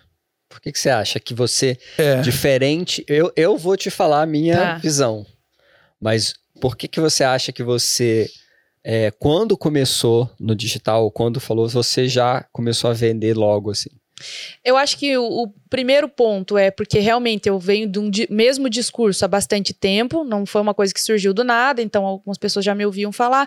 Eu já fazia algumas palestras ainda voltado para beleza, porque como eu tinha uma, uma empresa de cosméticos, às vezes a, elas queriam me contratar para ir lá falar sobre isso. Eu falava, ó, quantos funcionários vão assistir essa palestra? 100. Compra 100 compra sem mimos aí para suas colaboradoras, eu vou, né? Então eu fazia a venda através disso. Mas enfim, um pouco é porque eu já falava então sobre esse assunto depois que eu saí da, da rede de franquias, eu continuei falando para mulheres, só que tirando a beleza da frente, né? E o outro ponto, porque eu dava resultado, pelo menos para o círculo que convivia comigo, é, e tinham pessoas que performavam através de mim fazendo isso durante um tempo, tem muita gente vendo. Aí a gente tem aquela questão da demanda reprimida. A pessoa tá vendo, tá vendo, uma hora ela tem interesse em participar. Mas eu ainda não sabia fazer isso de forma bem estratégica, né? Eu só sabia vender. Não, isso tudo faz sentido, mas para mim o principal critério é que eu até já falei isso outras vezes, assim, e já, já ajuda a responder a galera que às vezes tá, tá ouvindo a gente, de por que que acontece o contrário também, Cláudio, que tem muita gente que vai e não vende. Só patina. E só patina. Pelo seguinte, na minha visão, eu olhando para a tua história, você fez a jornada certinha, querendo, mesmo sem saber, talvez, você fez a jornada do herói ali, né? ou da heroína, melhor colocando. Quando você foi para o digital e você tentou vender, você já tinha expertise em alguma coisa. Então tem uma coisa que hoje em dia tá tão esquecido, a galera se lança muito rápido, que todo mundo fala, ah, eu quero vender, quero vender. Você é um expert. E a pessoa esquece que expert vem de expertise, que vem de você dominar alguma coisa. Exato. Então, o que você você teve bons resultados quando você foi para o digital, porque você foi para o digital com uma autoridade e uma expertise já construída. Então o digital ele só serviu para você para ser um canal para te dar acesso a outras pessoas que você não tinha acesso para elas enxergarem a sua autoridade e a sua expertise.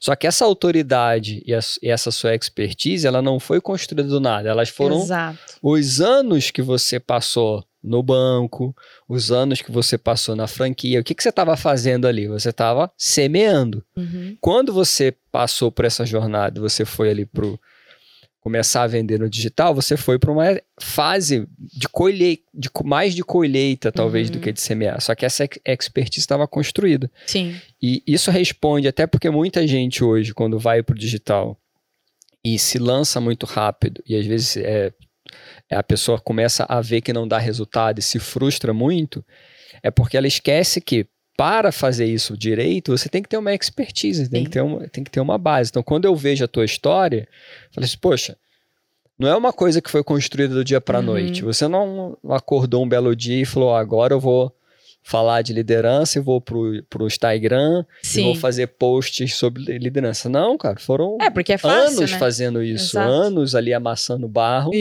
para depois colher o resultado, Sim. entendeu? Então, É. é- essa é a jornada, sabe? Então, Então, esses dias uma, uma, uma empreendedora falou pra mim: como é que eu faço pra começar com mentorias? Existe um curso pra eu ser mentora?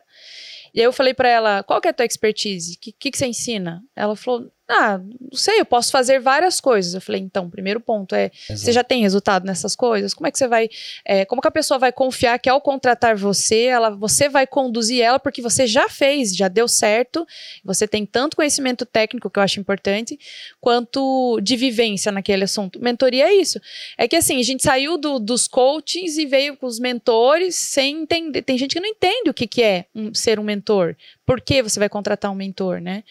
E, e às vezes não vê que muitas vezes tem mentor dentro da própria empresa, se ela é colaborador, pessoas que têm expertise e que podem fazer o caminho das pedras é, ser mais curto, né?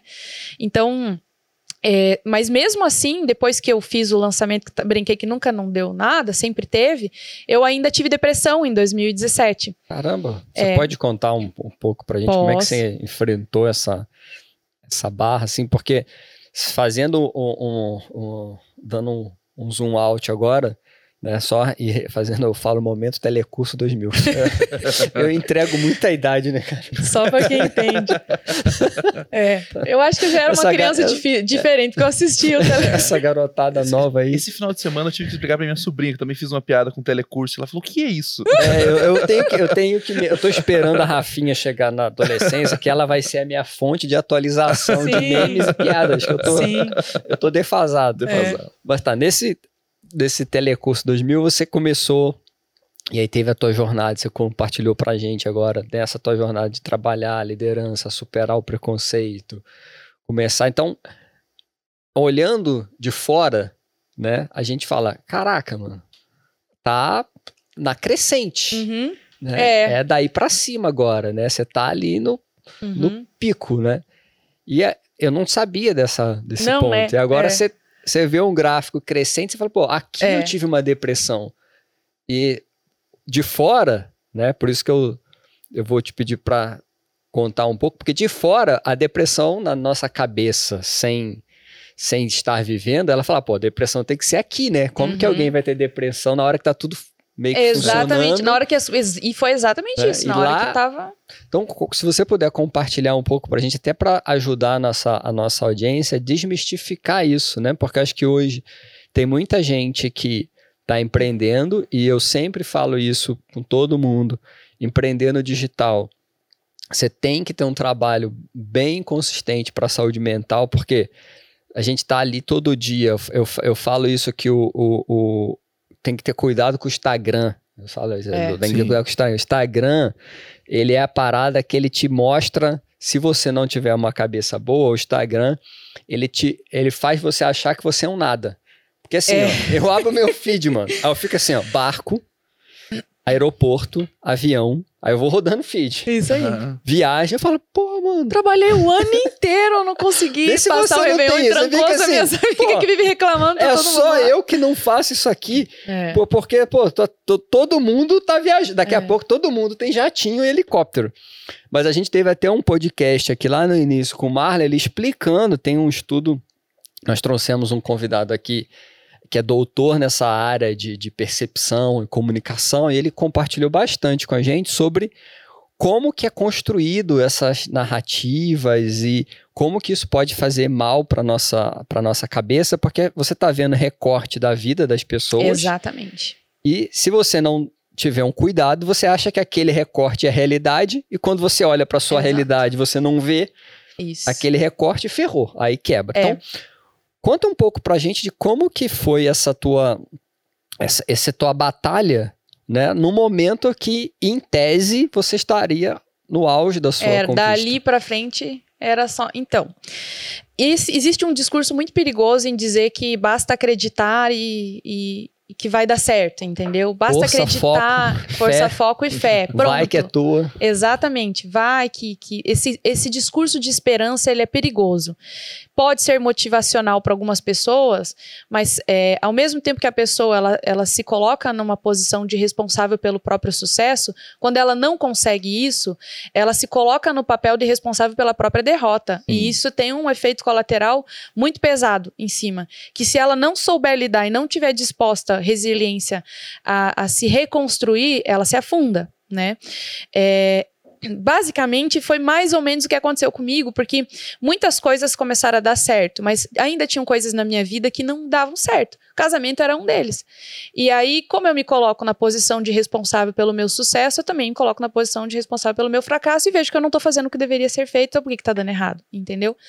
E essa autoculpabilidade, não sei se essa é a palavra, é, veio me trazendo a sensação de que eu não estou fazendo direito, né? Tem alguma coisa errada aqui. É, e aí, e aí eu, eu tentei levar isso, mas quando que eu percebi? Comecei, eu saí do, da, de estar com as pessoas a todo momento, de viajar, de dar curso, de dar treinamento, e passei a trabalhar atrás de um computador. No início, eu sempre fui bem motivada. Como eu ainda liderava grupos de, de empreendedoras, Uhum. então eu acordava de, de manhã, é, me arrumava, normal, tinha um escritório em casa. é, depois eu tive um, um fora, mas acabei não conseguindo seguir na depressão, voltei a trabalhar em casa. Aí eu já sempre marcava as reuniões dessas das empreendedoras ali de manhã, já resolvia umas coisas no banco, levava meus filhos na escola, voltava lá estudar e tal. Só que chegou um dia que eu comecei a não ter vontade de, de levantar. Ah, não, não tô feliz. Não, comecei a ver reclamação em tudo. Eu não sou uma pessoa de reclamar. Eu sou bem enérgica para tudo, mas comecei a ver problema em tudo. Vi que alguma coisa não estava legal. E uma tristeza fora do normal. Eu sempre não acho que isso tem que ser feito, sabe? Mas eu sempre fui trabalhei muito autoajuda. Ah, vem um pensamento ruim, não, peraí, deixa eu escutar uma música e ah, vou, sei lá. Não quero olhar pra isso agora. Não quero olhar para isso agora, vou deixando, vou deixando. Mas quando eu percebi que já não era uma estratégia que dava certo, eu falei, opa, é mais do que isso, não é um momento ruim. Tá mais do Não que dá isso. mais pra botar essa sujeira embaixo não, do tapete, né? não, O exatamente. tapete tá ficando alto aqui. Tá ficando alto. Porque até certo eu acho que tem que ter os dois lados, entendeu? Até certo ponto você também tem que ter a tua parte nisso tudo. Uhum. Mas sozinho não, não é o ideal. É, até né? porque a, a- a- eu vejo muito assim, a tristeza, o dia mal, costumo falar com a galera, galera, o dia mal todo mundo vai ter, Exato. Né? Mas isso não significa que você está numa depressão. Exato. É normal, né? Não, É, também não dá pra levar tudo é, pra lado da depressão. Esse contexto da positividade, ele resolve isso. Ele resolve um, um dia mal, né? exatamente. Isso. Mas quando você quer resolver algo muito maior, daí você vai cair naquilo que a gente chama de positividade tóxica, né? Tóxica. O problema é. que todo dia, o, o lance é que a positividade, ok, acho que é algo que você falou, Cláudio, eu falo muito também com a galera. É, eu não gosto de usar muito essa palavra da motivação. Né? Eu, eu troco muito nas coisas que eu falo sobre a disciplina. né? Mas para mim tem esse problema, porque eu conhecendo os bastidores, né? E sempre venho falando, a gente fala isso muito aqui na Heroes Park, a Heroes Park joga real no digital, é uma das nossas um, um, um ponto forte do nosso posicionamento, porque a gente conhece os bastidores. Eu Exato. conheço os bastidores do lançamento, eu conheço os bastidores da vida desses gurus, eu conheço esses bastidores. Exato. Então eu sei boa parte desses gurus, não vou aqui falar 100% porque Sim. eu não conheço todos, mas boa parte desses que estão postando o acredite que você consegue, eu sei tudo que tá rolando aqui Que não é naquele bem bastidor, assim, falando, mano, mano, pra mim, não manda É. essa, não, não, não Eu acho que isso aí me essa. ajuda. Olhar, eh, ver Entendeu? essa realidade das Pô. pessoas me ajudou muito também, né? Você vai vendo É. ali, você vê que aquele cara ali, mano. Pô, eu sei que você tá fazendo os bastidores, eu sei a equipe que você tem. Pra você ter ideia, eu vou abrir um caso aqui. Um caso, não vou citar nomes aqui porque já tô Sim. cansado de ser bloqueado. eu conheci um cidadão que leva só pra você ver um exemplo de como isso foi mal e depois a gente volta aí pra você contar. Aquela visão do 5 da manhã. Acordar às 5 da manhã, 5 da manhã, 5 da manhã. Eu acordo cedo. né? Aí vieram me perguntar, Rafa, o que, que você acha de fulano de tal? Que o- era sempre assim, não, durmo quatro horas por noite, pô, sou uma máquina. Eu sou uma máquina de empreender, Toma quatro banho horas gelado. de sono, acorda às cinco. A pessoa tinha cara de pau. Ela acordava às cinco, de fato. treinava, batia foto, voltava a dormir. Chegava no escritório para trabalhar duas da tarde. Trabalhava de duas às quatro, voltava. Você ia pro, pro Instagram da pessoa, 5 da manhã, mano. Só que a pessoa que é uma máquina, 18 horas de trabalho por dia. Eu conheci os bastidores, a pessoa trabalha 4 horas por dia. Sim. Né? E aí, você vendo isso, você começa a entender que o que aparece, boa parte das vezes, não é Não é. 100% da real. Eu acordo cedo, e sempre me perguntam, Rafa, como que você acorda cedo? Eu falo, mano, eu tenho uma fórmula incrível, desenvolvida por monges no Tibete, Validada. 5 mil anos, validada para você acordar às 5. Durma 8 e meia. Exato. É a fórmula Aí, mágica. tudo bem. Você É. dorme 8 e meia, você acorda às 5. É. um milagre da humanidade, não é? Tem uma outra que eu descobri no mundo fitness depois também. Só tomar umas coisinhas também ajuda. Não Aí você levanta com energia, durma. Então, assim, É. a gente tem, tem que falar disso porque é algo que quem não, não quem tá mais incauto nesse mundo digital, a garotada mais nova entrando no digital agora, se não vê esse se não tem ninguém falando sobre isso, a pessoa tá caminhando É. para um, um- a gente tá vê uma geração de pessoas, né, com grandes desafios de, de cabeça, de, de se autoconhecer, porque a gente criou um universo paralelo aí no, no É. Instagram. É, Mas e outra beleza, coisa. voltando não, lá, e fala- desculpa e- não, te- mas puxando o teu gancho aqui, eu nem sei a hora onde eu vou voltar, mas eu vou só puxar aqui. Isso acontece muito com mulheres também. Tem mulher que eh, posta nas redes sociais, que empreende, que cuida da casa, que faz vídeo arrumando. ah, perigoso, né? Vou falar. Faz vídeo lavando a louça, estendendo a roupa, como se ela realmente fizesse aquilo todos os dias. Mas ela só faz pra postar, porque ela tem uma outra pessoa que tá fazendo o resto das coisas.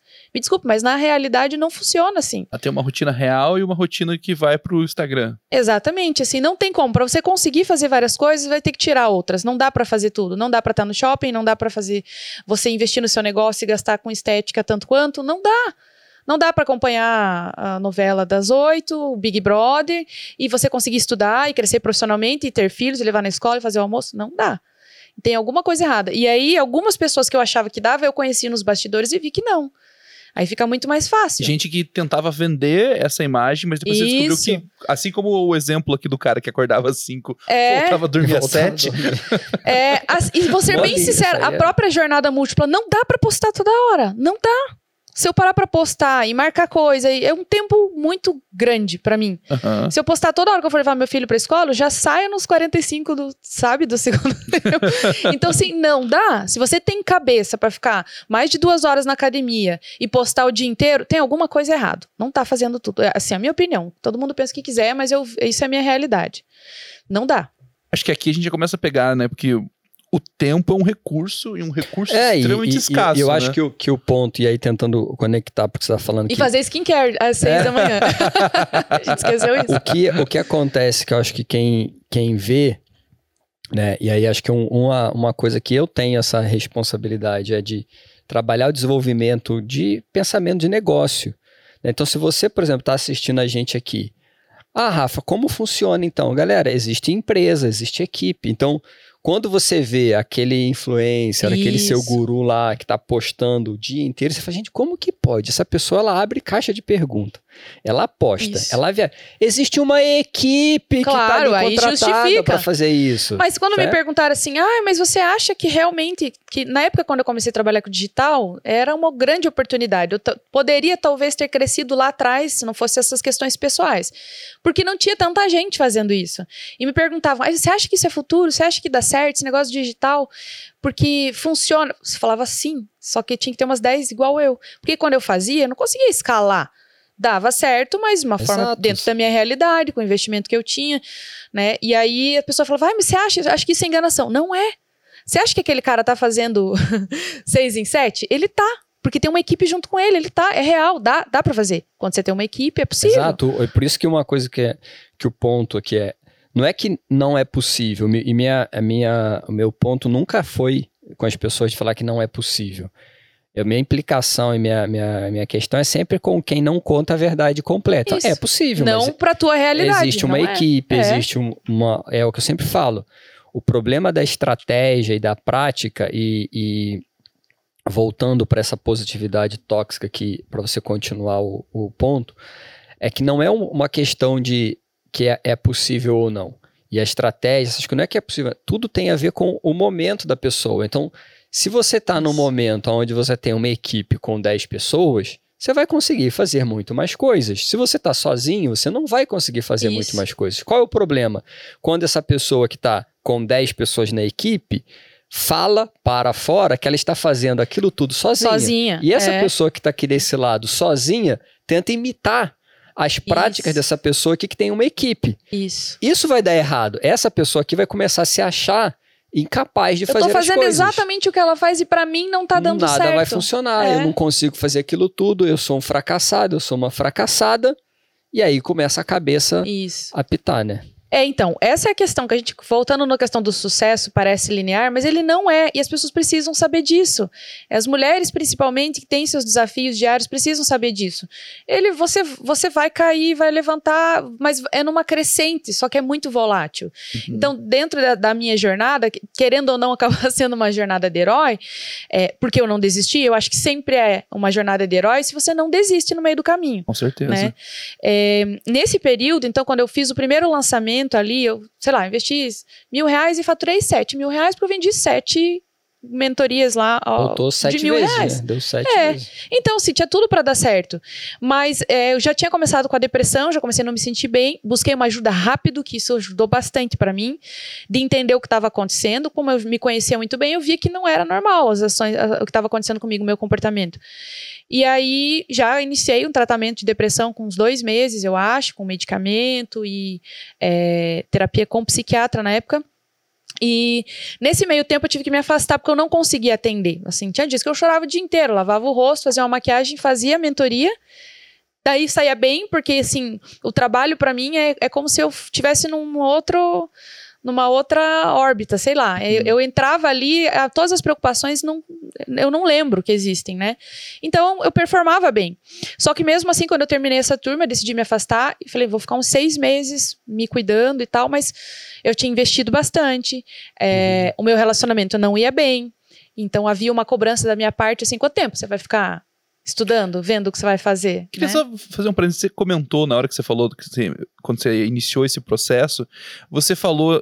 Só que eu queria saber se isso foi uma piada ou se isso era verdade. Tá. Realmente havia uma, um pensamento que se, ah, se eu sair do.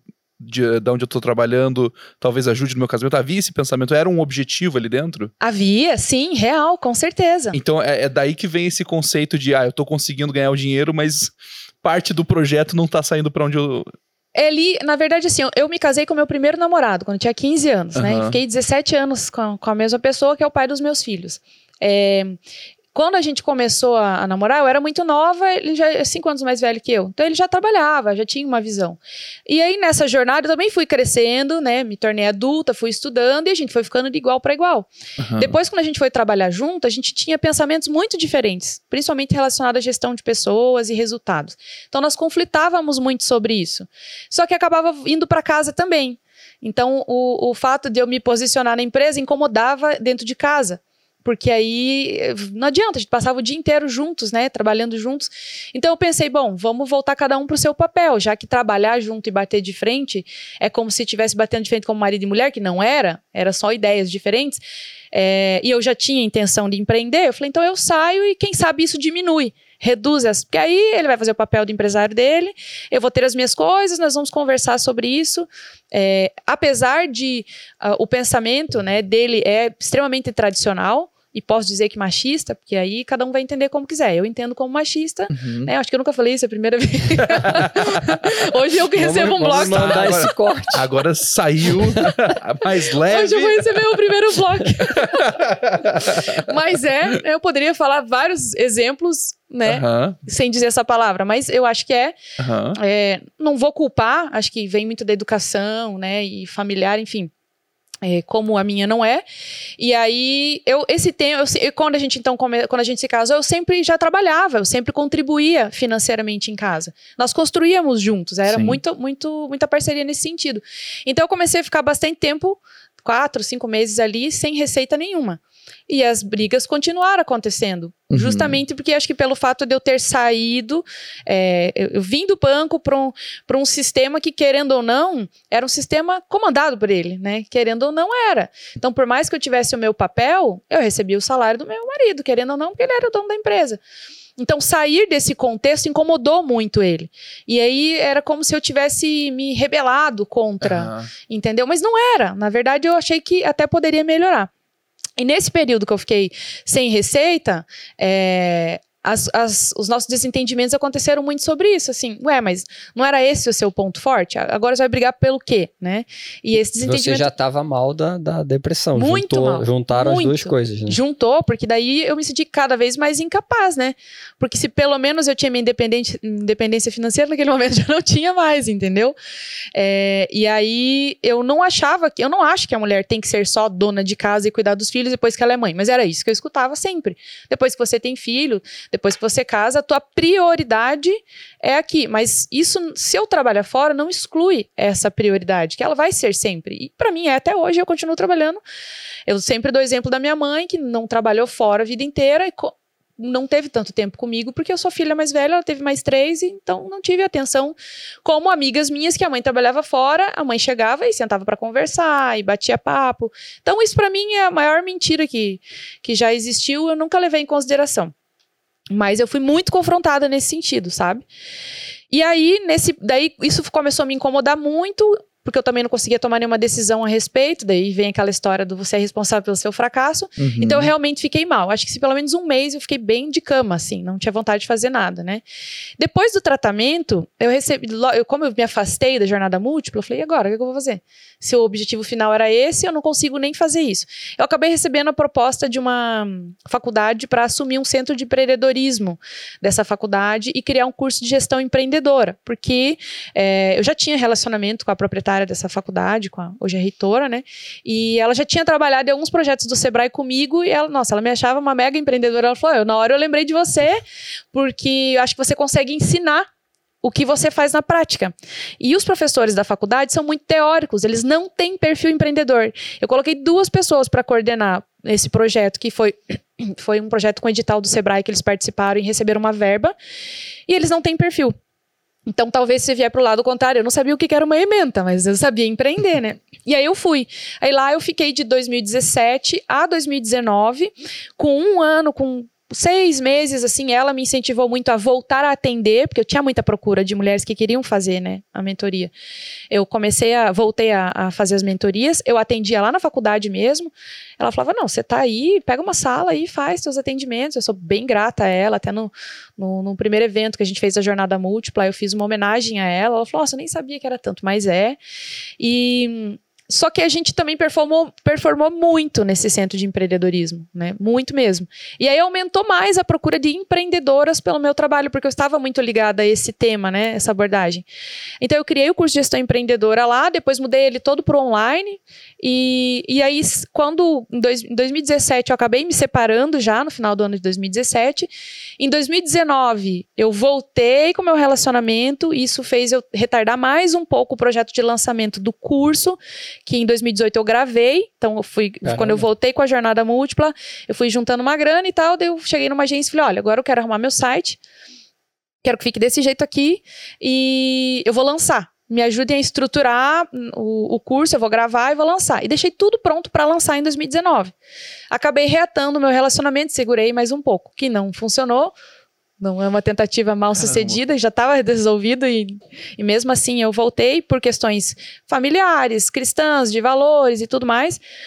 E aí em 2019 eu decidi que realmente não fazia sentido, eu decidi me separar, me mudei aqui para Curitiba em 2019 com toda a perspectiva de agora vai e Uhum. vamos, e eu e meus dois filhos, e pegamos uma pandemia. Eu já fazia palestras desde 2017, Uhum. é, e tinha alguns trabalhos em Curitiba, inclusive para março. Eu me mudei em janeiro, ali que os filhos voltam, é, vão para as aulas, né? Falei, não, tá tranquilo, eu tenho vários trabalhos aí presenciais, e aí daqui eu sigo para lançar esse curso, mas eu peguei a pandemia. E aí eu falei, não, agora. Agora tem que ir. Eu vou Tem lançar agora e agora eu vou 100% no digital. Porque eu fazia o digital, isso é importante falar, mas ainda fazia muito trabalho paralelo presencial, em empresas. Eu fazia Digital era uma parte só. uma né? parte, nunca foi. Eu sempre deixei muito claro, assim, durante bastante tempo, nunca foi a minha única receita. Aham. Que é o que muitas pessoas eu também descobri. Tem muitas pessoas que mostram um negócio digital dando certo. E eu já descobri que existem outros negócios Grosso paralelos da- pagando as parte da contas. renda vem de outro É. lugar. até que dê certo, seja ele qual for. Até porque tem muita gente que fala valores de faturamento, mas não fala valor de investimento. De onde que tá vindo o investimento? Exato. negócios, né? É, parece fácil, parece que eu simplesmente acordei, falei na rede social, todo mundo comprou meu negócio e eu faturei muito. Liguei não a é. câmera, acordei, liguei a câmera É. e faturei muito dinheiro. Exatamente. e, é- e esse discurso é perigoso, né? Mas enfim, 2010 2020 aí eu, eu lancei o curso, fiz dois lançamentos. É, de fato, 2020 ah, foi, eu vivi só da jornada múltipla, praticamente. É, fiquei apenas dois meses com uma reserva financeira que me segurou até eu lançar né, no digital. Aí a jornada múltipla cresceu, a gente fez cinco anos né, em 2020. Eu, era para ter um evento ao vivo, por, por conta da pandemia, a gente fez ele online. É, e aí eu passei a fazer só no digital. É, atualmente eu ainda atendo algumas empresas, passei a atender de novo, né? O, o- eu faço mentoria para líderes em empresas de médio e grande porte, acima de 4, 5 mil funcionários. É, fico muito feliz quando eu consigo desenvolver mulheres, e a maioria são homens, né? Mas a jornada múltipla expandiu de fato e cresceu. É, o período da depressão, assim, como é que eu saí disso? É, primeiro ponto, buscando ajuda é bem importante. Eu fiz um acompanhamento, isso exige tempo, dedicação, investimento, é, resiliência. Fui melhorando aos poucos e querer muito, querer sair. Esse é o primeiro ponto. Você tem que querer sair, mas não é o único. Uhum. O querer sair faz, inclusive, você buscar uma ajuda, duas, É, três, Só busca ajuda porque porque você é. reconheceu o que precisa e quer, quer mudar a situação, né? Exatamente. É, um outro ponto, assim, que. é, que pesa bastante, assim, é, vo- é- eu passei, eu sou, sou muito disciplinada, isso conta bastante pra mim. Eu sou dispersa com as coisas, mas a disciplina me- sempre me levou pro trilho. Então, é, a atividade física, tudo que eles falavam que eu tinha que fazer, eu fazia. Né? E isso me ajudou bastante mesmo, assim. Então, 2020 foi só sucesso, foi crescimento e tal.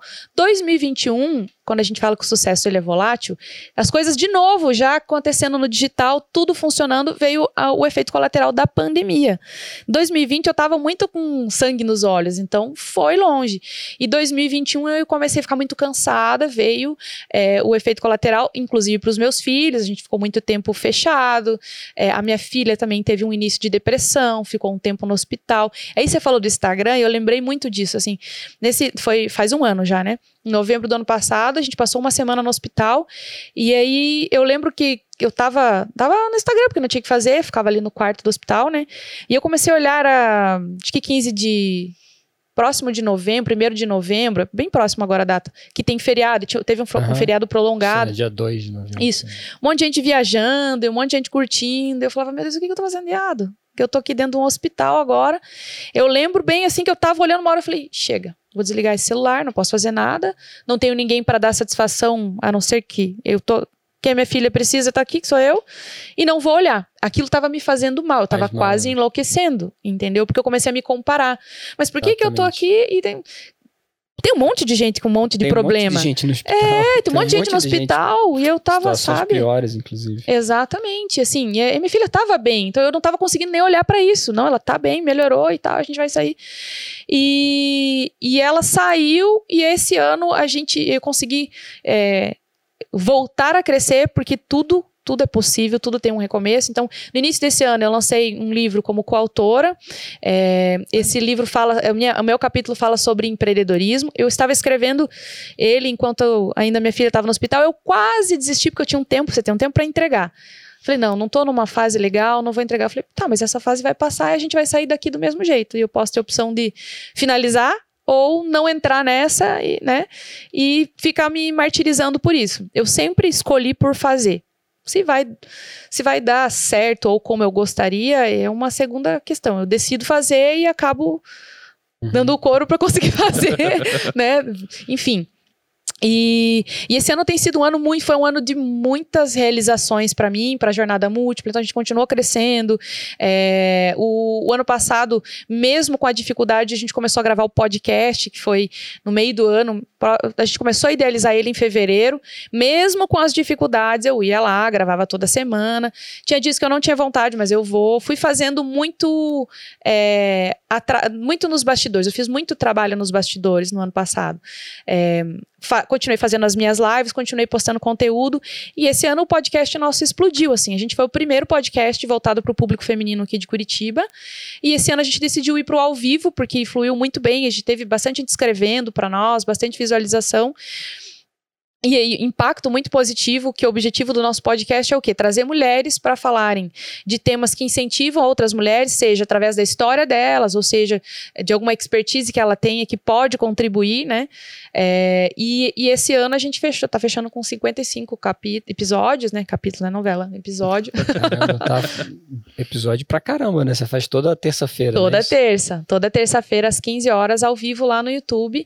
É, o nosso podcast, assim, tem bastante convidada é, relevante, que são pessoas que já entregam muito, né, no digital ou também offline, mas que têm aí uma caminhada, são pessoas bacanas, conhecidas, que agregam bastante. A gente tem lista de espera, nós temos aí agenda fechada até janeiro do ano que, de 2023, né, do ano que vem. Então, assim, isso tudo, o que, que eu sempre digo é: não quer dizer que foi perfeito uma linha, um, um, um crescimento linear, uma linha que só subia teve os seus percalços, mas o fato de você não desistir em algum momento e de continuar, ele te ajuda a ganhar um pouquinho mais de impulso. Talvez você não, não, não, não num olhar macro, assim, você pode dizer, poderia ter acontecido antes muita coisa? Sim, com certeza, poderia ter acontecido antes. Mas não quer dizer que não vai acontecer. Aconteceu do jeito que teria que Aconteceu do jeito que teria que ser. E, e assim, quando eu. É muito comum, tá? Eu, eu conversar com mulheres e, e perceber que tem características de, de inícios de depressão e poder orientar. Eu não, eu não gosto de vender o, o sucesso a qualquer custo. Eu já tive aluna que teve dúvida, mandou lá, ah, eu, eu tô com a vida muito desorganizada. Será que esse, esse curso serve para mim? A minha vida tá muito organizada porque a minha filha faleceu há uma semana e eu tô assim perdida, não consigo fazer as coisas. Eu falei: "Não, esse curso não serve para você. Você não tá perdida porque você tá desorganizada, você tá vivendo um luto de uma semana. Você perdeu sua filha, a pessoa mais importante para você. Não compre agora. Compra depois. Depois ele vai funcionar muito melhor. A não ser que você queira trocar ideia, conversar com pessoas diferentes. Se for esse o resultado, agora performar, sendo que está passando por um momento de luto, não vai. Não vou vender uhum. isso para você. E quando eu faço mentoria individual, mesma coisa. Se eu vou com uma pessoa ali, terceira, quarta sessão que eu vejo que ela não subiu o degrau por questões pessoais, porque ela não se sentiu bem, porque ela não teve coragem, eu paro e falo: não, talvez não seja esse o teu momento. Eu não vendo a qualquer custo, sabe? É, o que eu tava pensando agora é que no começo, quando a gente perguntou, né, pra você pontuar, né, no, sobre o seu trabalho, né, você falou, falou duas coisas e agora, escutando toda a tua história, fica claro como, na verdade, é a mesma, né? Porque você falou do empreendedorismo feminino e você falou do empoderamento. Só que, aparentemente, você não tem uma coisa se você não tiver a outra trabalhando junto aqui, né? Exatamente. É porque, assim, ó, Empreender exige atitude. Liderar exige atitude. Não dá para você ficar, ai, será que eu vou corrigir a pessoa? Ai, não, vou deixar porque vai que a pessoa se liga. Não dá. Ou você tem atitude ou as coisas não acontecem. Empreender muito mais ainda. Muito mais ainda. É, só que para ter atitude, você precisa de autoconfiança. A pessoa que não tem autoconfiança, ela não age, ela não sai do lugar, ela tem medo, ela se questiona, ela pede opinião para todo mundo e no final das contas não toma nenhuma decisão. E para ter atitude, é, e, a, e para quem tem atitude é, é, é uma pessoa empoderada. Para ter atitude, ela tem que se empoderar.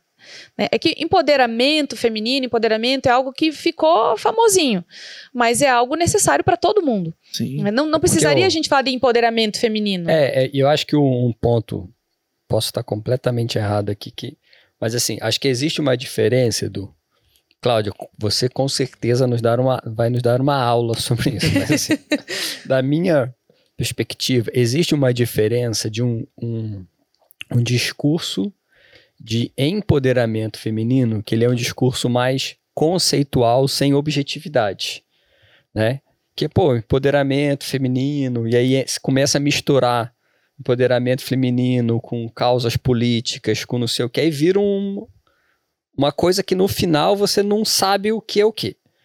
Pelo que a gente está acompanhando da história da Cláudia, quando você fala de empoderamento feminino, é algo prático, objetivo. Né? Tipo, existe um empoderamento feminino que é você despertar e ter autoconfiança, autoconhecimento para ter atitude para conseguir realizar as coisas que você quer realizar na sua vida. Isso é prático. Isso. Isso é objetivo. Você tem uma, uma, uma ligação direta com causa e efeito.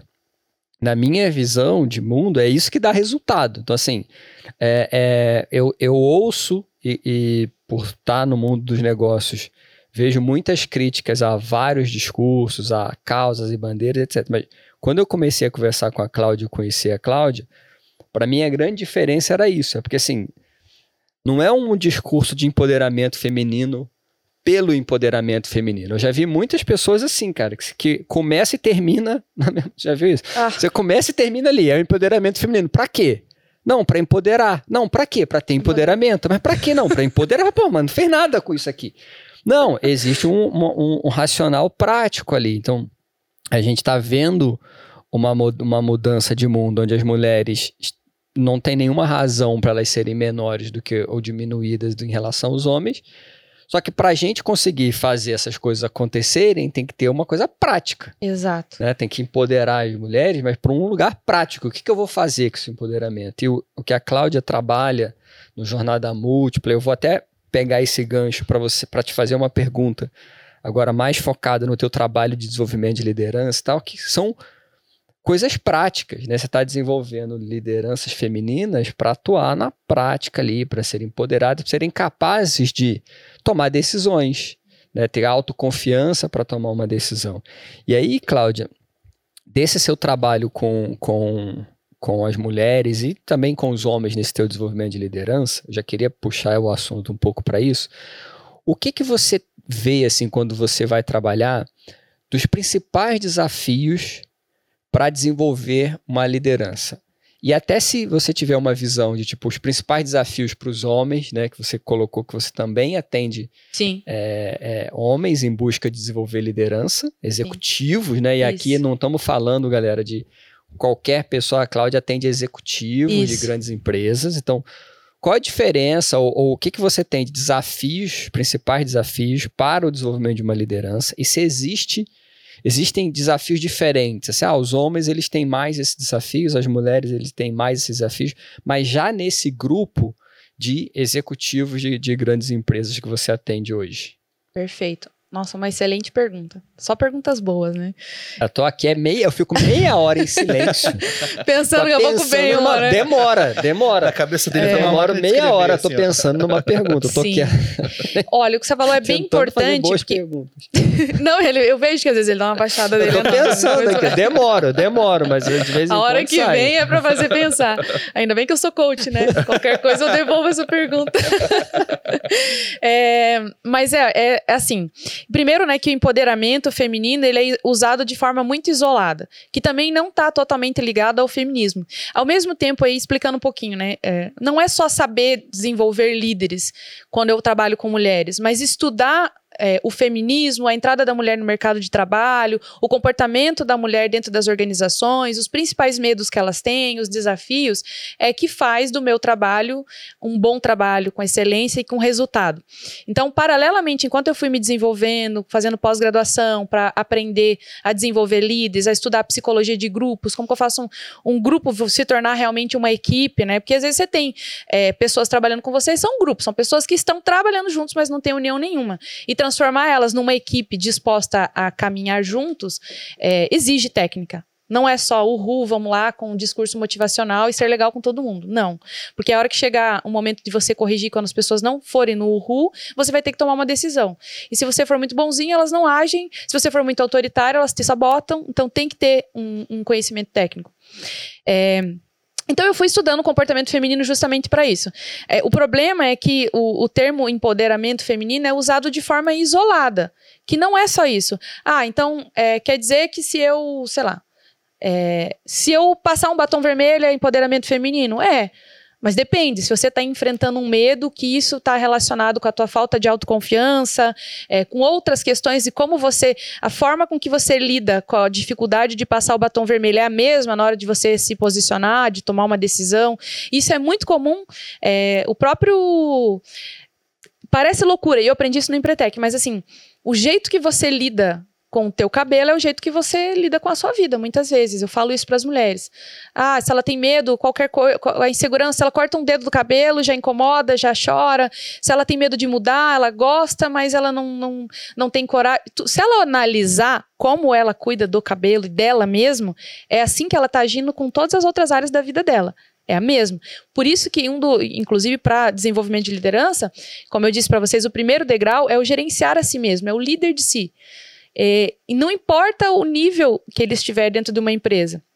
Eu trabalho muito com pipeline de, de, de, liderança, que é baseado num livro de Han Charan, que é, é, o desenvolvimento de etapas. Você primeiro aprende a liderar a si mesmo, e o que seria isso? É, eu dou conta dos meus. Eu, eu, tenho projetos, eu tenho objetivos a curto, médio e longo prazo, meus. Eu tenho um plano de carreira. Se eu estou numa empresa, no mínimo, eu tenho que saber onde eu quero chegar com aquilo. Seja um crescimento horizontal ou vertical. Talvez ele não queira ser o presidente, mas que tipo de melhorias ele quer propor para o setor dele? Quantas pessoas ele quer desenvolver? O que ele quer aprender ali dentro? Ele tem que ter isso em mente. Então, esse é o primeiro ponto. Se ele consegue acordar às 5 da manhã e sustentar isso ao longo do dia, não voltar a dormir, né? Então, esse é o, é, o, é o primeiro ponto. Só aí necessita de um empoderamento pessoal. Que empoderamento é dar a si mesmo a capacidade de tomar suas próprias é, decisões, de ser protagonista. Agora, quando a pessoa tem um discurso de, ah, eu só fui. É, eu fui promovido porque o meu chefe achou que eu tinha é, capacidade para isso, é, mas a minha equipe não funciona, eu peço aquilo, ela não faz. Tudo é o locus externo, né? Ele nunca, nunca é responsável por nada. Se, se o colaborador não performa, o problema é do colaborador, mas ele também não faz nada para mudar aquilo. O que, que eu vejo de maior dificuldade entre um e outro? É, então, da mulher principal deles é a autoconfiança. E por que, que isso é importante na, na questão do empoderamento? Porque o empoderamento ele serve para a pessoa tomar atitude e agir baseado naquilo que ela quer fazer, no conhecimento, naquilo que ela já tem. Então, assim, tem muitas pessoas que têm o potencial e não estão lá. Se a gente pensar e aí, falando um pouquinho de, de histórico, de levantar uhum. bandeira. Antigamente, as mulheres não tinham possibilidade de assumir cargos, não era permitido a elas, nem de votar. Então, elas não tinham direitos. Então, elas tinham que levantar bandeiras e fazer escândalo e quebrar vidro, porque ninguém dava atenção para elas. Então, se ela cria um, um, um, um. Me fugiu a palavra, me fugiu a palavra agora. É, Estardalhaço, um é, movimento. Um movimento, ainda me fugiu, mas assim, se ela se, se rebelia ali, chama atenção, alguém vai parar para olhar para aquilo e vai perguntar o que, está acontecendo. Ah, está acontecendo que eu quero direito ao voto. Pronto, precisa, precisa um impacto, disso. Né? Precisa gerar um impacto, exatamente. É, agora, hoje em dia, nós já temos algumas políticas que favorecem o, a mulher a ocupar esses lugares. Nós temos aberturas, as empresas ainda assim, vou ser bem sincero, hoje eu, eu eu, eu tava olhando uma marca, fazendo um parênteses esses dias, que me procurou no Dia Internacional da Mulher do ano passado e quis fazer todo um programa, me vendeu uma ideia maravilhosa, eu abracei a causa, fiz uma divulgação e tal. Depois disso, passou um tempo, eu liguei para eles para fazer um trabalho de incentivo à mulher, porque estava fora do mês de março, né? Eles não quiseram fazer. E eu estava olhando essa marca hoje, eu falei, quer ver que em março eles iam atrás de mim de novo. Ainda tem empresas assim, mas é, a mulher já tem alguns espaços que ela pode ocupar. Ela não precisa mais quebrar vidraça para ela poder ocupar esses espaços. Só que ela mesmo assim, na maioria das vezes, não está chegando lá. Não está indo. E tem potencial? Tem. E por que ela não está indo? Está faltando atitude. Mas por quê? Porque falta autoconfiança. Ela não foi incentivada a fazer, ela não consegue superar, às vezes, esse preconceito velado que tem. Ou ela tem uma carga de trabalho, trabalho em casa muito grande que impede ela de se dedicar para estudar, para se qualificar. Então, empoderar a mulher a buscar alternativas e se preparar para alcançar o, os resultados que ela quer, é, para mim é empoderamento feminino especificamente. Uhum. Porque empoderamento seria para homens e mulheres. É, né? eu acho que isso faz todo sentido, até se a gente extrapola um pouco e, e pensa em desenvolvimento de sociedade, né? Então, como você está falando, você tem uma sociedade que reprime uma parcela da sociedade. Aí essa parcela reprimida vai lá, causa Isso. um estardalhaço, é ouvida, aí em determinado momento, muitos dos espaços é, conquistados por essa parcela foram espaços é, de cima para baixo. Então alguém chegou e falou: olha, agora vocês tiveram essa, essa rebelião aqui, beleza, pode votar. Aí agora pode, é, vamos estimular as mulheres a serem candidatas à, à, eleição. Aí você cria cota, aí você vai criando cota, cota. Você criou espaços, né, na exatamente, sociedade. Exatamente. Só que esses espaços agora precisa vir uma segunda onda na sociedade Isso. que é a gente precisa fazer as pessoas preencher esses espaços preencher. se elas quiserem. Exato. Então, muitas das. Vai, eu vejo que vão acontecer duas coisas, né? Você tem que. Você quer, vamos supor, eu criei um espaço aqui. Eu começo a estimular essas pessoas. Algumas pessoas vão falar, não, eu não quero esse espaço. Outras vão falar, eu quero, eu não sabia que nem que eu podia ter eu acesso podia, a esse é. espaço. Só que agora é um trabalho que eu vejo na nossa sociedade que precisa ser sempre andando de forma complementar, porque não é só o espaço, a, a questão de você criar o espaço. É, talvez esse seja o erro de, de algumas empresas ou de algumas políticas, aqui já fazendo uma mega abertura de parênteses aqui. Eu vejo muita gente que focada ainda nesse momento em criar o espaço. Mas tem pouca gente que está preocupado em fazer as pessoas se sentirem capazes de ocupar o espaço. Porque, Exato. cara, eu posso dar uma canetada, né? Vou baixar aqui um. Vou baixar que agora, beleza. Do dia para noite, 50% da liderança da empresa tem que ser composta por mulheres. Ok. Aí eu olho para o nível de gerência, 90% são homens. É, hum, isso é como é, é que eu vou real. encher 50% ali? Impossível. É, exatamente. Eu... Isso é muito, é muito comum. Esse, esses dias ainda eu recebi uma, um contato para fazer uma proposta de desenvolvimento de mulheres é, líderes dentro de uma empresa que é, estipulou 50% é, de cota para mulheres né, dentro da, da organização, é, porque o, a, o percentual é mínimo, uma coisa assim, 5%, é muito baixo. É, mas estão dispostos a trabalhar de forma estrutural, a entender como que são as pessoas que vão se relacionar com essas mulheres, a dar suporte quando essa mulher se sentir é, com, é, discriminada dentro da empresa? Vocês vão fazer rodas de conversa, vocês vão fazer é, sei lá, um disque denúncia quando houver isso, vão dar suporte ou não. Porque só dizer que agora nós queremos colocar 50 mulheres na, na, na liderança ou dentro da, da, empresa é muito fácil.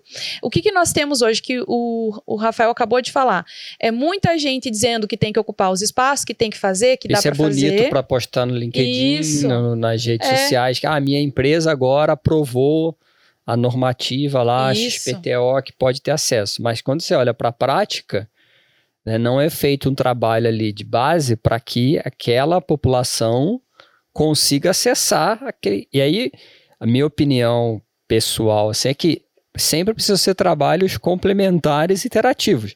No mundo utópico ideal, que não está longe da nossa realidade, não precisaria ser feito isso. Todo é. mundo ia estar tá ali. Mas beleza, então Vamos estimular alguém a ter acesso. Existe o espaço. Isso não é suficiente. Não, não, não adianta eu chegar, isso é até fazendo um desabafo, barra parênteses. Muita gente às vezes se, preocupa, se pergunta se assim, ah, a Heroes Park não vai levantar a bandeira A, a bandeira C, a bandeira B. Fala, galera, as bandeiras estão levantadas. É só vocês olharem para o nosso dia a dia e podem descer lá e entrevistar os nossos colaboradores. As bandeiras estão dentro da empresa. Eu não preciso chegar na, e ficar fazendo um Isso. post bonito no LinkedIn. Ah, e agora eu criei a regra. Não. Isso precisa vir da base. Eu preciso trabalhar todos os colaboradores ali, os colaboradores que têm as que querem ter resultado, dar espaço e você incentivar que quem quer ocupar esses espaços possa ocupar. Né? Então tem que ter duas, essas duas coisas, né, Cláudia? O espaço e a pessoa ser incentivada ou ela enxergar a possibilidade de ocupação daquele espaço, senão o espaço fica vago e eu ainda saboto, que eu vejo muita gente fazendo, aí seu empresário, que eu sei também que eu crio espaço, aí eu não incentivo ninguém a ocupar aquele espaço. Aí eu uso a falta de ocupação do espaço para justificar Sim. a não existência dele. Falo, Exato. não precisava ter isso aqui. Olha, ninguém quer. Exatamente. Aí fica mole, né? É, é quando eu falo, né, principalmente de empresas grandes, indústrias, né, setor produtivo, por exemplo, é, a empresa, o que, que ela vai fazer se ela quer incentivar a mulher a crescer no dia que a mulher estiver nervosa porque ela não consegue amamentar o filho porque ela passa mais tempo dentro da empresa? Ela vai criar um banco de amamentação dentro da empresa? Ela vai ter atendimento psicológico, né, para a mulher ter esse apoio? Então, é muito maior do que você ir lá e treinar a mulher para ocupar algum espaço. É dar respaldo, é, é, é, é, ela precisa se sentir segura de que ela vai conseguir vencer essas dificuldades, né? Que é difícil, não adianta dizer que não é. é mesmo que, que, mesmo que mesmo com as dificuldades ela vai chegar lá, ela vai sim assumir um posto de, de liderança, ela vai poder sair mais cedo um dia para ficar com o filho dela, porque senão acaba que na conta não compensa. Se aquilo te traz mais problema de verdade, se o teu trabalho te traz mais problema do que solução para o teu dia a dia, para tua vida, para tua família, você prefere não fazer. Não tem como, porque você vai enfrentar dois problemas. Você assume aqui e arranja outro em casa. Entendeu? Então, eu, eu escolhi empreender. Eu acredito que o empreendedorismo ele traz essa, essa flexibilidade para você é, desenhar a tua história, a tua trajetória. Não estou dizendo que é mais fácil, com certeza não é. Mas é mais possível. Eu, Cláudia, não consigo trabalhar num lugar onde a pessoa decide quando que eu vou ter as minhas férias. Se é 20, se é 30, se é 10 dias, eu não, eu não consigo trabalhar assim. Então, é, o, o, empreendedorismo, ele, ele exige uma certa autoconfiança uhum. para assumir riscos e tudo mais. A liderança é a mesma coisa, se ela vai coordenar, ela, e, é, e aí a equipe vai se virar contra ela, e ela está disposta a gerar, às vezes, um, uma insatisfação na equipe e lidar com isso, e também tudo tem um tempo. O líder, ele um bom líder ele consegue. Ele, no início, quando ele se posiciona, ele vai gerar um desconforto, principalmente se a equipe não estava acostumada. Qual que é a diferença? Você me perguntou entre o homem e a mulher, né? Ah, assim, da minha, da, da, minha experiência, que mais, a maior, a principal diferença entre o homem e a mulher na liderança, o homem ele é mais competitivo, ele tem mais dificuldade com a competitividade dentro da empresa, com um par de trabalho, com é, os projetos que ele apresenta e não são bem acatados como ele gostaria, com é, uma equipe que muitas vezes ele ingeriu uma equipe, o qual ele era par, depois ele sobe né? Eu, eu, eu, trabalho muito essa transição de, de cadeira, né? É, ele sobe e começa a fazer a gestão da equipe que ele fazia parte. Então, como é que ele lida com as pessoas, como é que ele engaja. E a mulher é na autoconfiança básica, de, de realmente acreditar que ela é capaz, de estabelecer metas e objetivos, é, em defender isso dentro da empresa, em apresentar, em se colocar na frente, apresentar projetos, relatórios, em reuniões.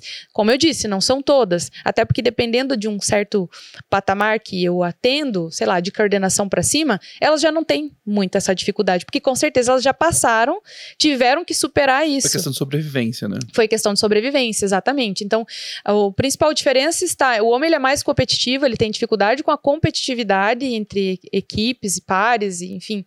E a mulher, ela tem dificuldade com a autoconfiança, em se sentir capaz, em, em ver que ela está dando resultado, em re, ser reconhecida por isso. Entre os os 10 principais medos que as mulheres têm dentro das organizações, é, a maioria deles está relacionado com a falta de autoconfiança. Caramba. Entende? Qual é o maior medo? É o medo de não dar conta, o medo de não agradar, principalmente. De forma geral, a mulher é mais relacional. Então, isso acaba afetando ali. Se ela tem que, que dar uma direção que vai criar um certo desconforto nas pessoas e alguém bate de frente com ela, ela já quer recuar. Na maioria talvez, das vezes. Talvez aí, longe de tentar fechar essa questão, mas talvez muito por toda a criação, né? Então, as mulheres, Isso. de forma geral, elas crescem ouvindo da, da mãe, da tia, os feedbacks, ó, oh, isso aqui não tá legal, isso aqui não Mais tá legal. Mais oprimidas, conta muito. e aí é. lá na frente fica aquele sentimento, talvez, de, putz, eu preciso ouvir uma vozinha de que se eu tô indo bem ou não, porque ela ouviu a vida inteira a, a mãe e o marido dando essa vozinha, na hora que tá na empresa, que precisa estar tá numa posição de liderança, que essa vozinha não vai existir, né? Essa voz uhum. de uma uhum. aprovação prévia não vai existir, fica aquela ausência dessa disso. né? Disso. É, e, e por- e isso que influencia, né? As mesmas atitudes que ela tinha lá quando ela recuava, quando alguém falava pra ela que não podia fazer isso ou aquilo, ela, se ela não se desenvolve, não trabalha o autoconhecimento, ela acaba trazendo isso pro dia a dia dos negócios também. É o mesmo jeito que ela lida. Então, é, por isso que o foco da jornada múltipla é muito forte em trabalhar ah, o autoconhecimento e a autoconfiança, porque essa é a base, é o que dá suporte. O objetivo que ela quer, sinceramente, é o de menos, se ela se sentir capaz o suficiente para correr atrás disso. Boa, Cláudia. E Entendeu? um, e um ponto que você falou sobre o cabelo, sobre é, tangibilizar, digamos assim, essa, essa autoconfiança. E pelo que eu até anotei que a estética é um, é um ponto que me parece, pelo que você falou, que é relevante, assim. Quais outras coisas, ou como que você trabalha essa, essa, essa tangibilização da autoconfiança com essas mulheres, assim? Então, é, no começo eu atendia qualquer objetivo. Ah, eu sou mulher e quero me desenvolver. Eu atendia e pegava muito processo de emagrecimento. muito. Ah, eu quero emagrecer. Não, porque eu não consigo cumprir uma dieta. Se eu não conseguir cumprir a minha dieta, eu não sou capaz de outra coisa, porque isso me incomoda. Porque a ideia é o quê?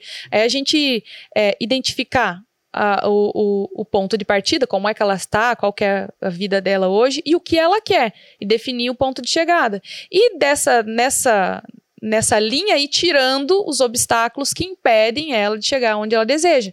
E sempre vinha esse discurso do, do emagrecimento e tudo mais. Não que hoje não tenha, mas eu nem entro nesse mérito, não é uma questão que eu trabalho, né? Mas, e aí, ao ir desmistificando e entendendo o porquê, por que, você quer emagrecer, o que, qual- o que vai mudar na sua vida, quais os benefícios você vai ter. Eu tive, na verdade, dois, três, acho que processos. Dois deles, uma tinha o dinheiro guardado para fazer lipo, comprou um carro, desistiu. E a outra desistiu de emagrecer. Eu falei, não vou mais atender, porque todo mundo que vier vai mudar de ideia, entendeu? Porque ela, porque no final das contas ela entende que aquilo não vai fazer ela chegar no objetivo Você era uma principal. sabotadora do emagrecimento. Total, porque assim, às vezes a pessoa, veja bem, a pessoa, ela fala assim: "Ah, eu quero emagrecer". Então tá bom. Então não era eu que fazia isso, mas ela tinha que ir lá no nutricionista, direcionava, ajudava ela nisso, a montar um um plano alimentar, a- as atividades físicas que ela ia fazer, e ela precisa cumprir. O que eu vou ajudar ela é com a estratégia dela cumprir aquilo para que isso não seja um impeditivo de dela conquistar os objetivos lá dela. Só que ela entende que tem alguns valores importantes para ela, como estar com a família, toda sexta-feira comer pizza, ou ir na churrascaria todo domingo, é tradição, é, é o momento que ela gosta. Ela, especificamente essa, ela era casada nova, assim, então eles trabalhavam o dia todo, os dois longe, então à noite eles saíam para comer alguma coisa e ela nunca, ela começou a ver que ela não podia, porque dieta não tem final de semana, não tem feriado.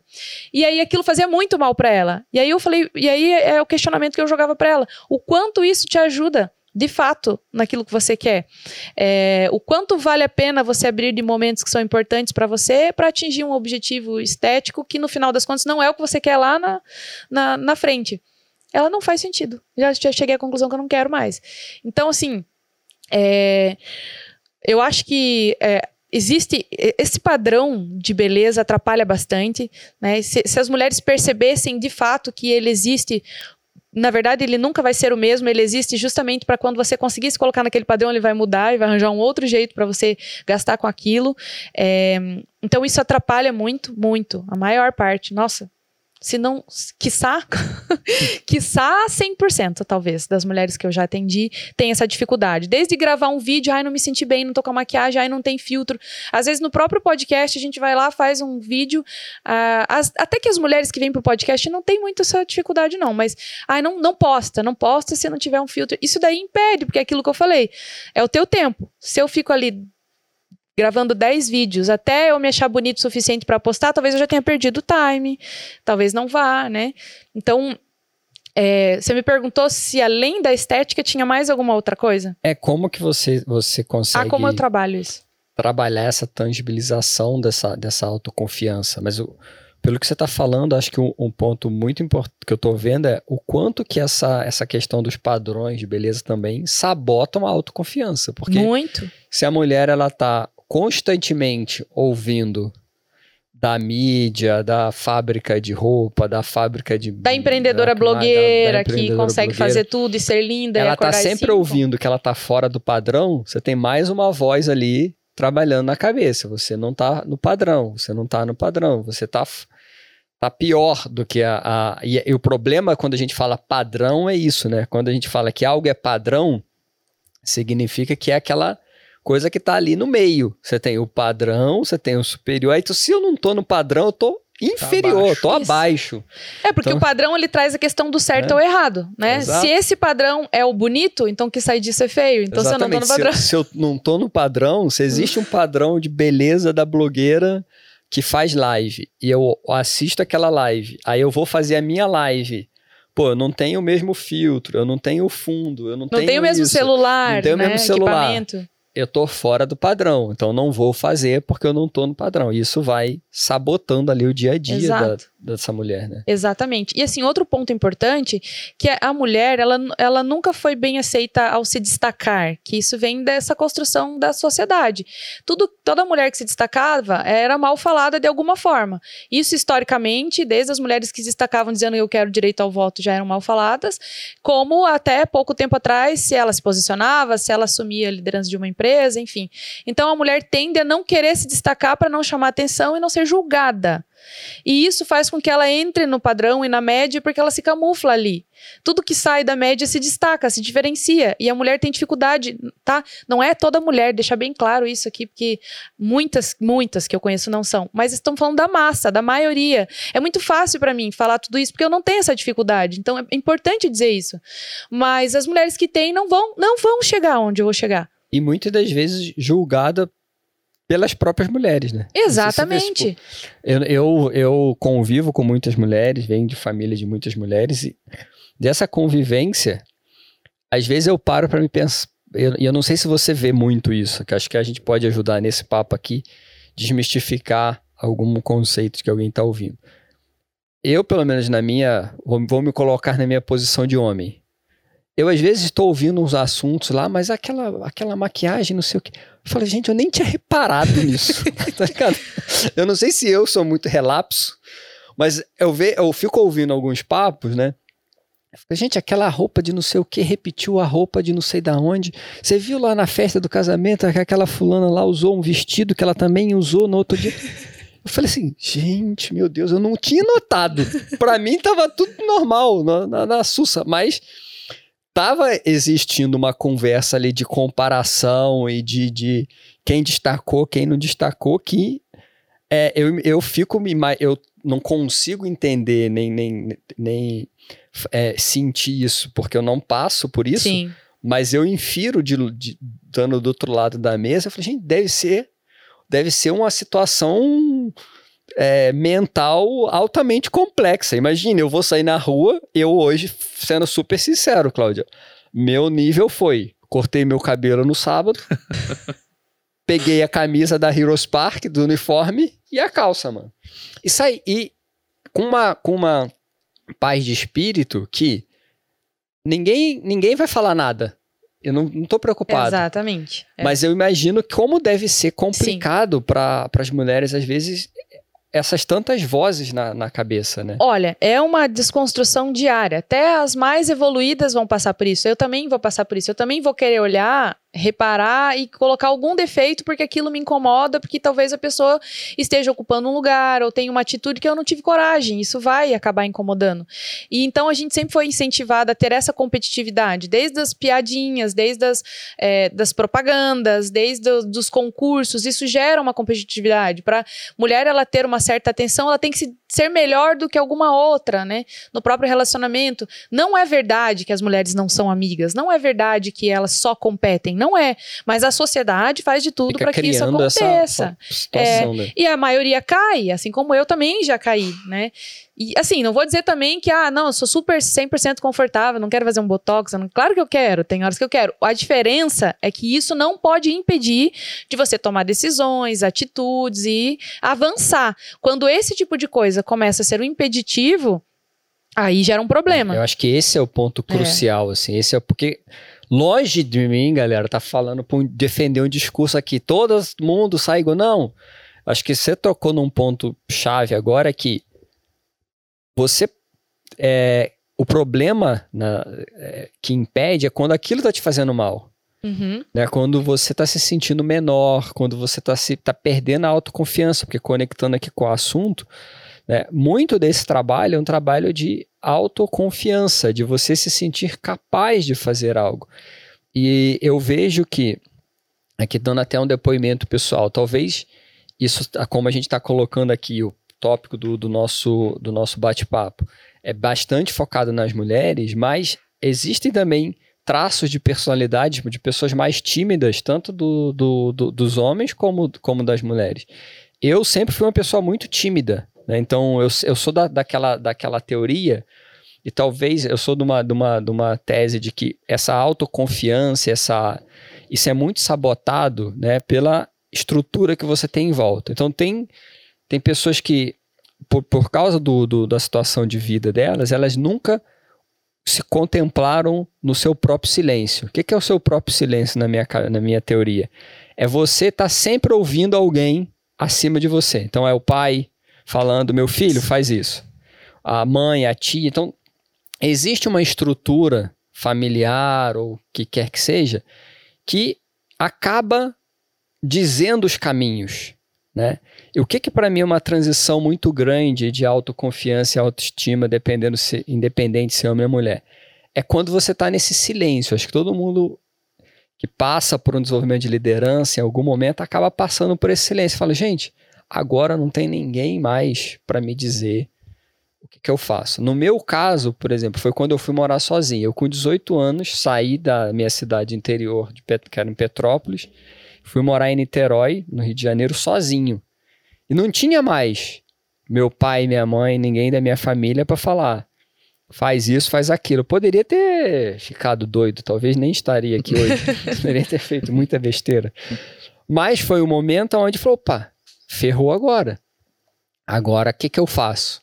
Né? E foi o momento onde eu tive que aprender a tomar minhas próprias decisões e, e, e conseguir tirar força sem precisar dessa, dessa aprovação. Isso não é que não, não foi fácil, mas acabou que essas vozes, né, elas minam é, a capacidade da pessoa tomar decisão por conta própria. Isso, se aconteceu comigo, eu fico imaginando, e eu, eu digamos, saí de casa com 18 anos, eu fico imaginando uma pessoa que está há 30 anos Uhum. Né, ouvindo isso, essas vozes, está há 40 anos e nunca foi capaz de tomar uma decisão sozinho, uma decisão por, por conta própria. O quanto deve ser desafiador essa pessoa tomar a primeira decisão. E aí, quero conectar esse, esse ponto com uma pergunta nesse teu desenvolvimento de liderança, como que é o depois, assim? Então, tipo, a gente falou bastante da, da, da das mulheres até elas uhum. chegarem nesse ponto de conversarem com você.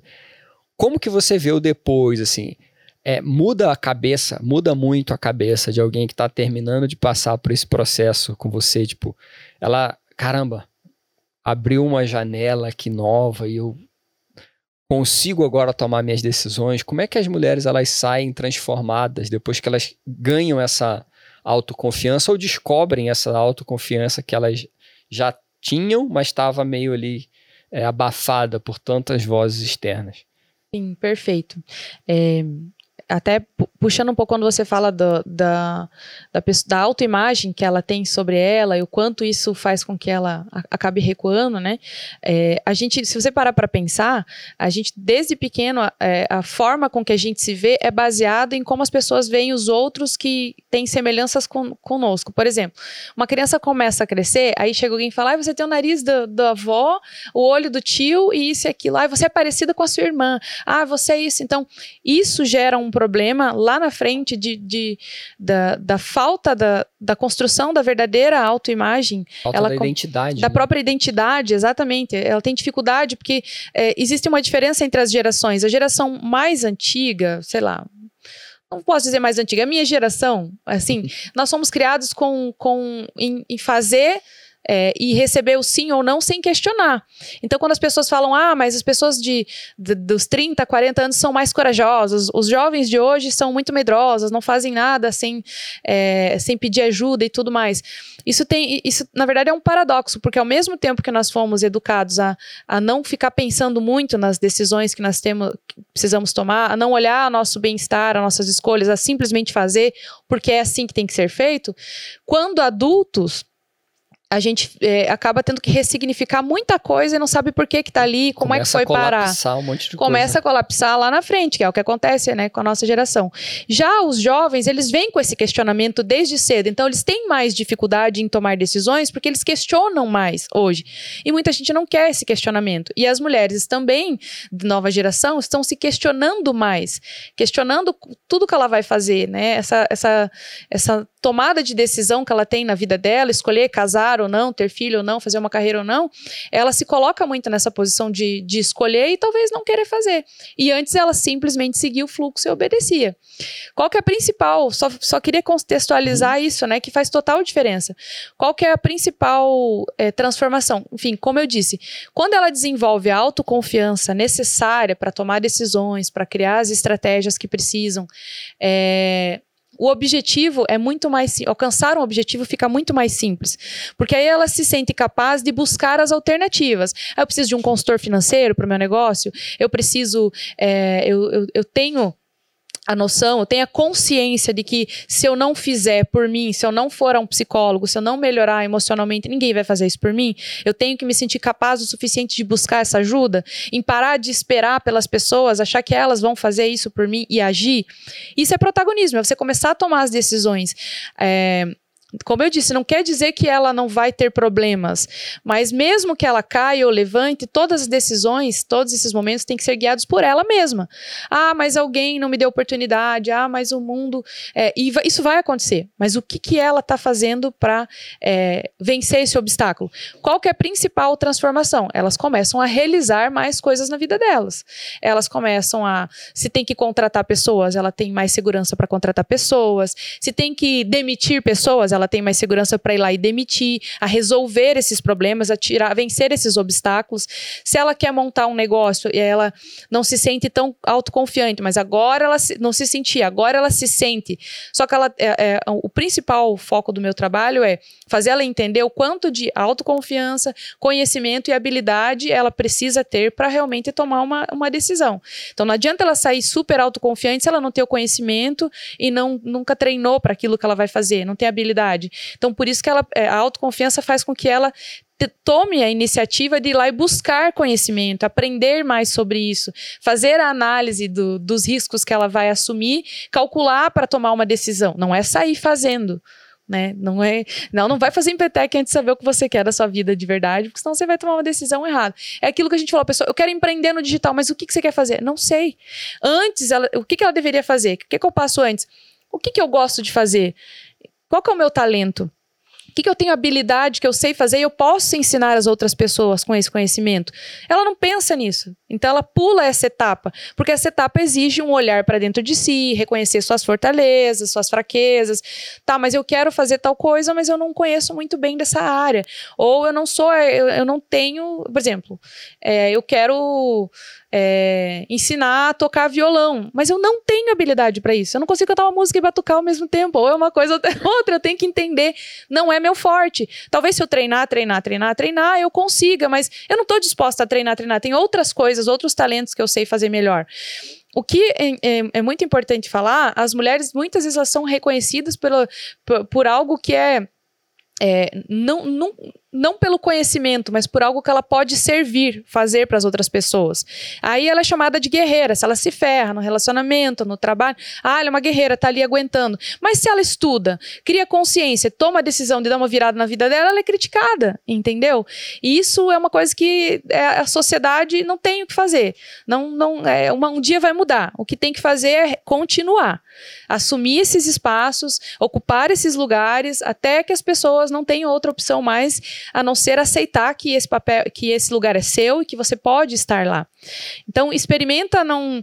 É, você, uma mãe solo, né? Hoje eu sou mãe solo. Experimenta, eu posso ficar 350 dias com os meus filhos trabalhar, ter que dar um duro danado, cuidar, levar para a escola. Mas experimenta deixar 15 dias direto com o pai para ver se vão falar assim: nossa, mas largou, não pode ver uma oportunidade, pegou as férias inteiras, quer curtir Vai, vai ver se isso acontece ao contrário. A realidade é essa, não dá para se enganar.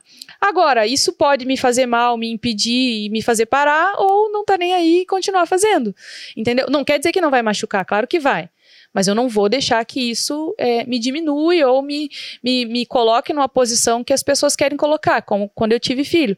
Não, mas a mulher que tem filho, a prioridade dela é a família, ela não tem que pensar em carreira. Quem disse?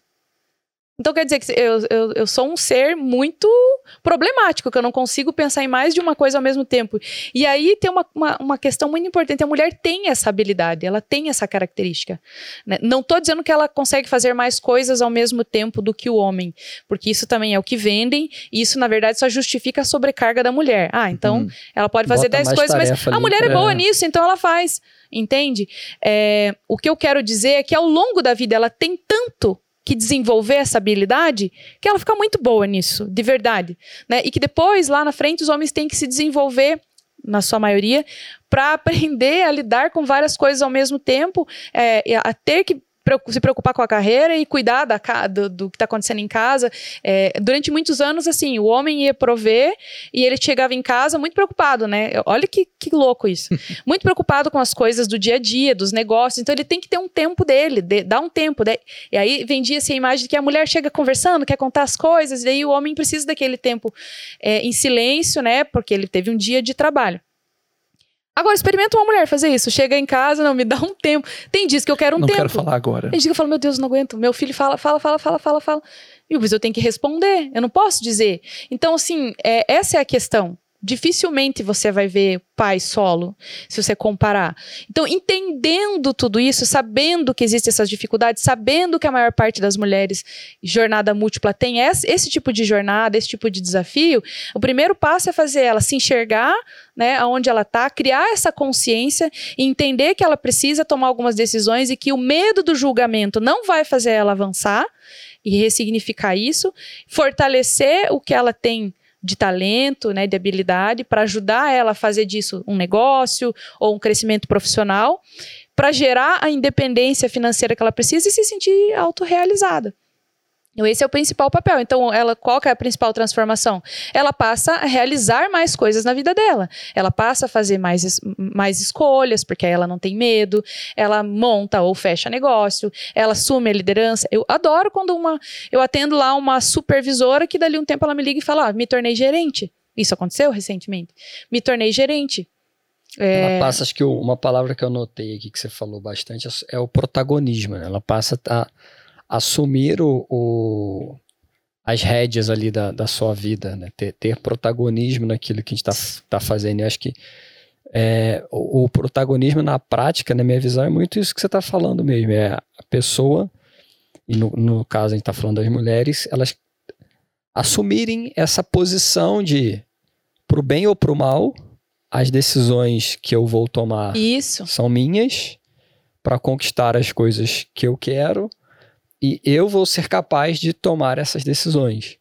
Seja ela qual for. Seja Inclusive, qual não for. quero trabalhar, eu quero ficar em casa. Mas não vem me dizer que ah, eu não quero porque meu marido. Não, eu, eu estou em casa porque eu quero. Eu fiz Uma essa escolha. Minha. Eu preferi ficar 100% da atenção aos meus filhos. É, o problema é que a maioria das mulheres, a maioria das mulheres que trabalham fora, não fazem, não trabalham fora só porque querem. Elas precisam. Tudo que ela queria, na verdade, era largar o trabalho dela e ir para casa assistir a sessão da tarde. Ou ir para o Pilates. Nem todo mundo tem essa vantagem. É, eu acho que esse é um, é um, ponto importante, Cláudia, que quando a gente fala de protagonismo e da mulher ser capaz de tomar as, as próprias decisões, e a gente conecta isso um pouco com, com o empreendedorismo digital, que é uma forma de empreender que dá um pouco mais de autonomia, dá um pouco mais de liberdade para a mulher poder tomar essa decisão. E acho que um, um ponto importante na nossa sociedade, e eu defendo muito, é que independente de qual seja a decisão, então, eu sou muito contra extremos que, de um lado, tem um extremo que fala que a mulher não pode decidir, e às vezes, de outro lado, um extremo que fala a mulher pode decidir desde que seja a minha decisão. Eu tenho cinco itens aqui que você pode decidir. Se você escolher ser um desses cinco, ok. Se não, não. Mas na minha visão é o verdadeiro empoderamento é você ser consciente, ser protagonista para tomar a sua decisão, independente do que ela seja. Mas ela precisa ser consciente. Então, se uma mulher ela quer ser presidente de uma empresa, ela deve ser consciente, ser capaz de tomar essa decisão, trabalhar para isso e não ter nenhum impedimento para chegar na presidência da empresa. Mas se ela falar, não, eu quero seguir um outro caminho, beleza, desde que seja uma decisão dela, né? Ela, ela tá bem com essa decisão, tá autoconfiante, tá resolvida com essa decisão, não é uma coisa que ela tá ouvindo da, da sociedade, é. né? O meu foco de trabalho sempre é no, no, no, no propósito de vida da pessoa. Não adianta ela colocar, é, estabelecer metas e objetivos para alcançar alguns resultados a médio prazo, se isso vai sacrificar o que se ela quer na vida lá ela, né? Isso. Com a visão dela, né? Então, sim, se é, eu hoje não empreendo só por não, não, empreendo só porque eu tenho que sustentar a casa. Eu poderia estar bem empregada, inclusive, em várias das empresas que eu já atendi, porque eu recebi proposta, né? Mas eu valorizo esse tempo com os meus filhos, o sair no meio da tarde um dia tomar um café, o pegar umas férias fora de tempo. Eu valorizo, eu escolhi isso. Agora, para que eu consiga fazer isso, dá um trabalho, porque eu preciso sustentar a casa como se eu tivesse um trabalho fixo, porque as contas são fixas, né? Ter condições de levar eles para passear, de, de, de, de viver, né, financeiramente é, a nossa vida, custear isso, mas ao mesmo tempo dar atenção. Então, esse é o principal desafio. É, agora se o propósito de vida está no, sei lá, momentaneamente em, em construir, ela ainda não identificou é, quais são as habilidades, ela não, não tem, nunca começou de forma nenhuma ainda, nunca vendeu nada, não sabe fazer, ela precisa muitas vezes para se sustentar, trabalhar fora, né, empregar, trabalhar na CLT, até que essa, é, aquilo que ela idealizou é, se resolva. Ou não, ou às vezes ela quer ser uma grande executiva de uma empresa, e isso vai trazer uma realização. Agora, se realmente vai trazer uma realização, e que realização é essa? Ela vai sacrificar um outro lado. Ok, se está tudo bem para ela, Beleza, não tem problema nenhum. Só não vale você assumir isso, chegar lá na frente e depois dizer que, ah, mas eu poderia ter tido um filho, ah, mas eu poderia ter tido uma vida diferente, eu não tive tempo para nada. São escolhas. Né? Então, o meu trabalho é muito. É, eu fico no início do. O, o, tanto o curso, o curso, na verdade, ele é bem voltado para autoliderança, meu curso online. Geralmente, quando eu lanço ele, eu lanço junto com a mentoria. Então, ela faz o curso paralelo e vai recebendo a mentoria. E a mentoria é o quê? Para fazer com que ela, ali no curso, se, é, se trabalhe o autoconhecimento e, e, e, estabeleça metas e objetivos, aquilo que ela quer para a vida dela, e a mentoria ajuda ela a alinhar isso ao negócio, à carreira dela. Enquanto isso está fazendo sentido. Faz sentido, falta só conhecimento, falta técnica, falta melhorar os processos, ou seja lá o que for para que ela enfim, alcance os resultados dela, então a gente vai fazer. Mas a, o trabalho que eu faço com as empreendedoras é o primeiro passo para empreender, é conectar os objetivos pessoais à carreira dela. Aí sim, ela vai trabalhar como protagonista. Tudo que ela vai fazer dali para frente tem a ver com as escolhas que ela quer, que está conectado com o objetivo de vida como missão, como propósito, enfim. Eu hoje trabalho no meu propósito de vida, não tenho dúvidas disso. É, é, para mim é uma grande. Eu poderia dizer assim, ah, é uma sorte, mas não é. Porque eu tive que abrir mão de várias escolhas. coisas. Eu fiz essa escolha. E toda vez que as coisas não estão caminhando como eu quero, eu vou ter que dar um jeito porque se eu quero que isso aconteça, né, eu vou, eu vou dar um jeito. Então, autoconfiança é isso, é você buscar alternativas e, e, e fazer escolhas para que aquilo que você deseja aconteça, para alcançar aquele objetivo. Como eu disse, é, se mesmo assim chegou num, tá chegando num resultado que não é o que você quer e você tomar a decisão de deixar de lado uma escolha que você fez, tá tudo certo. Só não vale desistir antes de você ter alcançado um certo resultado, seja ele o que você queria ou não. É, para fazer alteração você tem que validar primeiro para Exato. Perceber. Queria falar um pouquinho agora sobre oportunidades, né?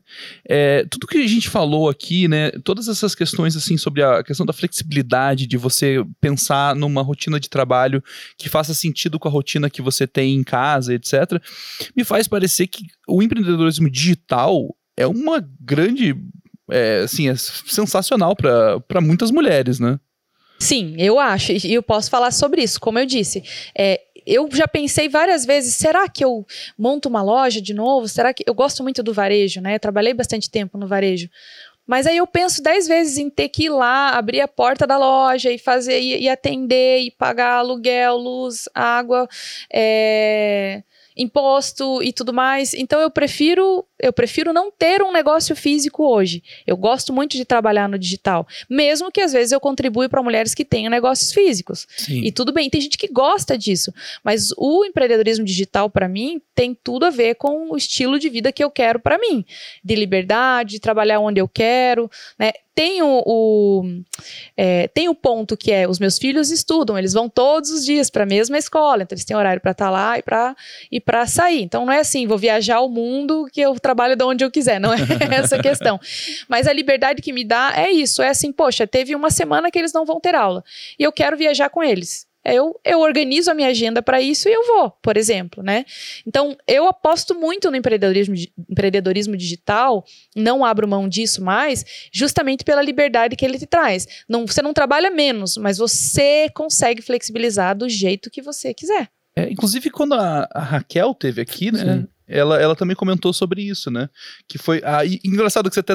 Na, na hora que a gente começou, foi lá começar a desenhar a tua história, você começou do momento é, que você engravidou. E a Raquel foi a mesma Começou coisa. do mesmo momento que tam, como, como a gente vai confirmando as coisas. Então, é. assistam aí o episódio da Raquel. Foi exato, um papo sobre exato. Instagram, mas a gente acabou falando bastante também sobre a, a, a jornada dela. Por coincidência, também o ponto marcante começou na gravidez e ela também, também perdeu o emprego. pediu demissão, porque é. ela meio que pediu demissão, mas ela, ela ia ser demitida no mesmo dia. Exato. É, por Nossa, causa da frente. gravidez, aconteceu a mesma coisa. É uma pessoa que depois até a gente pode conectar junto contigo aí, que acho que tem muito a contribuir na, no trabalho da jornada múltipla. E quando a gente falou sobre o empreendedorismo digital, também essa visão, que é uma visão que a gente fala muito aqui na Heroes Park também, que a liberdade, ela não é necessariamente você trabalhar de todo viajando o dia todo, trabalhando cada dia de um lugar, porque cá entre nós, né? A complicação que é você vou trabalhar cada dia de um lugar, mano, você não sabe a Dá logística que é para isso. é, é, aquela parada só abrindo parênteses, acho que todo mundo início de carreira já passou por isso, né? Você tá lá, você se forma, aí começa a viajar. Você fala, uh, agora eu sou um cara muito legal, tô viajando pra caramba. Aí você viaja uma vez, viaja duas vezes. Quando chega lá pela quinta vez, já tá um porre, você não quer mais viajar. Você precisa de uma rotina, você precisa das coisas. Não, mas né? chegando a idade, você não quer viajar, você quer ficar ali, ficar de boa. E aí começa a entrar esse conceito de liberdade do digital, que a gente fala muito na Hero, que não é necess necessariamente viajar, mas é a liberdade de você ter controle. Então, olha, se eu estou trabalhando e eu quero levar meus filhos na escola, eu vou levar meus filhos na escola. Eu vou pegar, meu, vou pegar meus filhos na escola. Ah, se hoje eu vou, meu filho não vai ter aula, vou pro shopping à tarde. Esse é um tipo de liberdade que na minha visão a gente precisa valorizar bastante, né? não só a viagem para fora, para o exterior, mas essas pequenas liberdades que acumuladas, gente, são é outra Sim. vida, né? Não, e às vezes você vai ter que compensar, né? Que para mim acontece muito. Às vezes eu vou, sei lá, passar a tarde é, com eles fazendo alguma coisa, mas eu preciso concluir um trabalho aquele dia. Vou fazer à noite, é, é flexível. É, e não é trabalhar pouco. Né? Pelo contrário, não, você vai muito trabalhar. Pelo contrário. Mas você tem muito liberdade você para gerir o, o seu. É, exatamente, aquela questão que estava falando muito do protagonismo que tem a ver. É o protagonismo, inclusive, com o meu tempo. O digital te dá protagonismo do seu tempo. Olha, eu tenho protagonismo com a minha agenda. não vou trabalhar pouco, mas se eu vou treinar 10 horas da manhã, eu vou treinar 10 horas da manhã. Se eu vou pegar meu filho, eu vou. Eu tô comandando Isso. o meu tempo, eu tô comandando a minha agenda aqui para encaixar. Talvez Exato. eu vou trabalhar 10 da noite, ok. Mas foi uma escolha minha, sabe? Isso, Isso é diferente, né? Exatamente. É que às vezes as pessoas falam assim: ah, mas vale a pena? É, ah, mas você trabalha muito. Gente, eu trabalho como eu quero. Eu trabalho como eu quero. É eu poderia, como eu disse, arranjar um emprego e cumprir horário e, e receber um salário no final do mês. Eu poderia até trabalhar com uma coisa que eu gosto, mas está fora do meu propósito. Que meu propósito é ter tempo livre, é estar com eles. Então eu, eu, eu levo a minha filha na escola, 6h40 da manhã. Eu volto, eu tenho meu tempo ali, tomo meu café tranquilo e começo a trabalhar. Meu filho acorda umas 9 horas, eu desço e tomo café com ele. Depois eu fico um tempo ali e volto a trabalhar. Isso para mim não tem preço, entendeu? Poder. Ah, tem tem que levar um trabalho. Tem uns trabalhos na escola que, assim, não, não é para eles, entendeu? É pra gente, entendeu? Tem que fazer uma casinha, tem que fazer uma maquete. Se eu tivesse trabalhando fora, eu não conseguiria dar essa assistência. Sim. Então, tem dias que eu vou passar a manhã inteira fazendo a maquete com ele, só que eu vou dizer, olha, à noite a gente vai chegar da escola, a gente vai comer, eu vou voltar a trabalhar. Tava fazendo os eventos todos os dias, eu trabalhei até 10, 11 horas da noite. Nossa, mas você não viu seu filho? Claro que eu vi, só que daí foi em horários diferentes. Você sai do, do padrão, você consegue sair do padrão e compensar aquilo que você escolhe fazer. Então tem semana que eu vou trabalhar muito e na outra eu vou bloquear e vou fazer uma viagem com eles, como eu disse, né? Então essa é a diferença é, do, do digital. Hoje eu tenho uma secretária remota que faz um ano e meio que trabalha comigo e mora no Rio Grande do Sul. E a gente nunca se viu, né? Então eu acho que esse é o legal do digital. Essa é uma liberdade incrível. Né? Exatamente. Cláudia, estamos caminhando pro final do episódio. O tempo voa, né, Edu? Nossa senhora. é, Cláudio, eu queria perguntar uma, uma, uma pergunta bem prática, assim, para a gente fechar né? Antes do, da, dos recados gerais. Mas para as mulheres que assistiram esse episódio e estão se identificando com o que você falou e agora estão naquela agonia assim, gente, como que eu faço assim? Eu acho que você aqui já deu várias dicas, mas se a gente puder condensar essas dicas para uma mulher que ela está nesse início da jornada assim, qual dica você dá para essa mulher que está no início da jornada, ela começar a trabalhar para conquistar esse protagonismo, essa, essa autonomia? É, bom, vamos lá. O, o, primeiro passo é, de fato, você entender qual é a tua, qual que é o teu contexto de vida.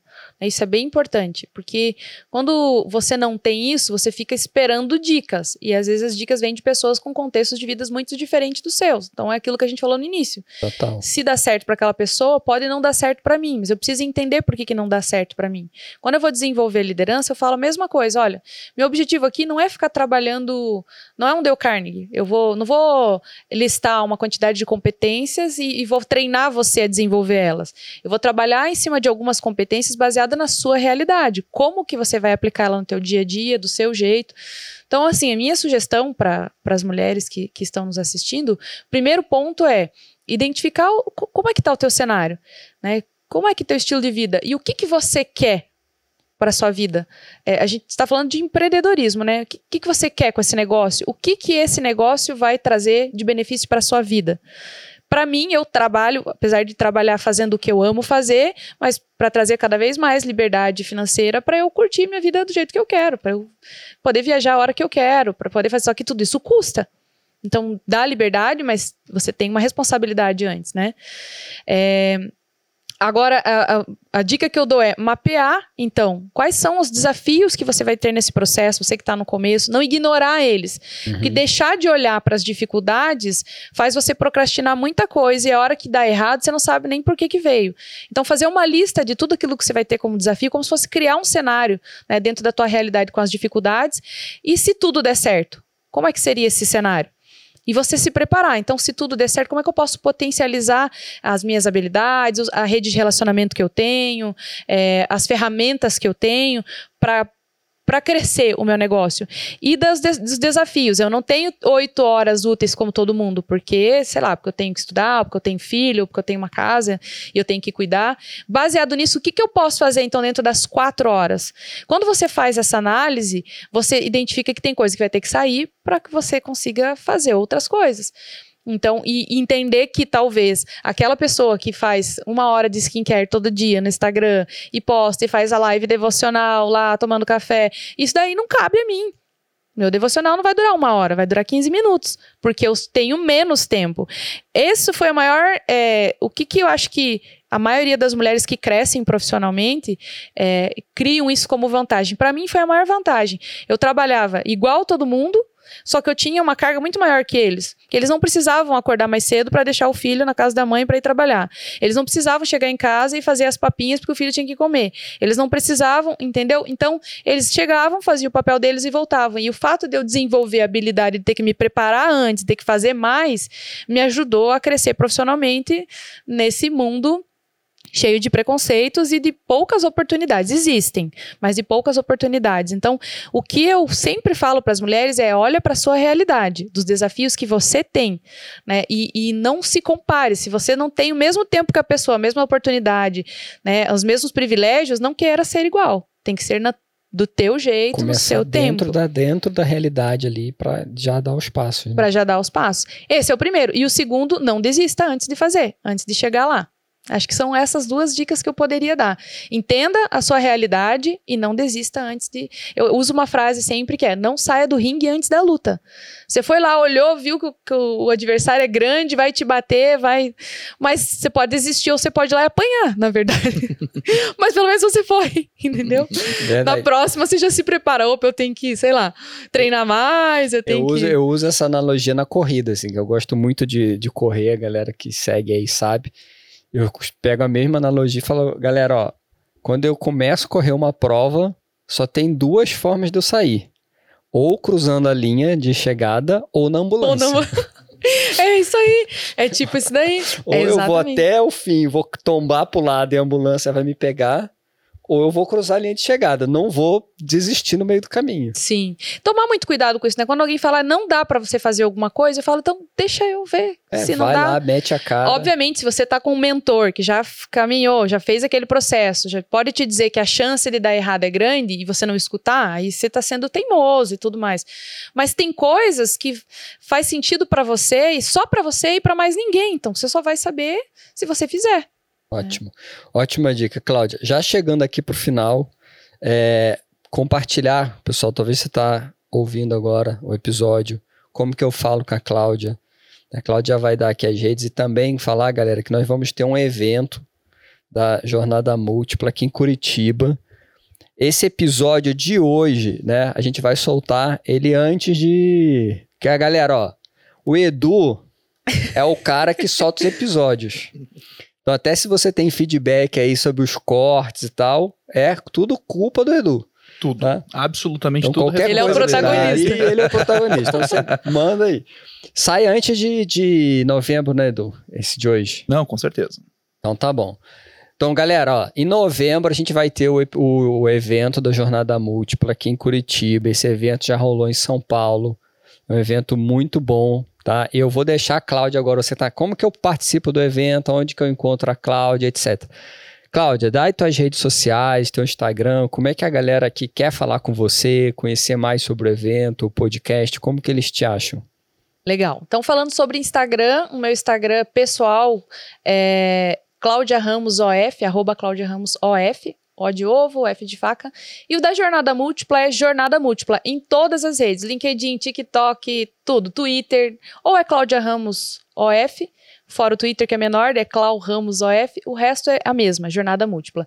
Você pode acessar a nossa plataforma, que é www.jornadamultipla.com.br. É, e falando sobre o evento, então a gente. é, a ideia é fazer um evento para conectar mulheres que querem ser protagonistas, que estão se desenvolvendo, querem crescer na carreira, se destacar ou nos seus negócios. O evento vai acontecer no dia 19 de novembro aqui em Curitiba. 19 de novembro é o Dia Mundial do Empreendedorismo Feminino. Então, uma boa oportunidade Super- para você ir Super lá. dia, né? Mega celebrar. acertada. Exatamente. É um, é um, é um, é um dia assim que é, você tem que tirar para você, para celebrar com outras mulheres que têm a mesma visão. Um outro ponto importante que eu não falei na mensagem final, mas eu queria dizer é estar próximo de pessoas que têm o mesmo pensamento que você, que querem chegar onde você quer chegar. Isso faz total diferença.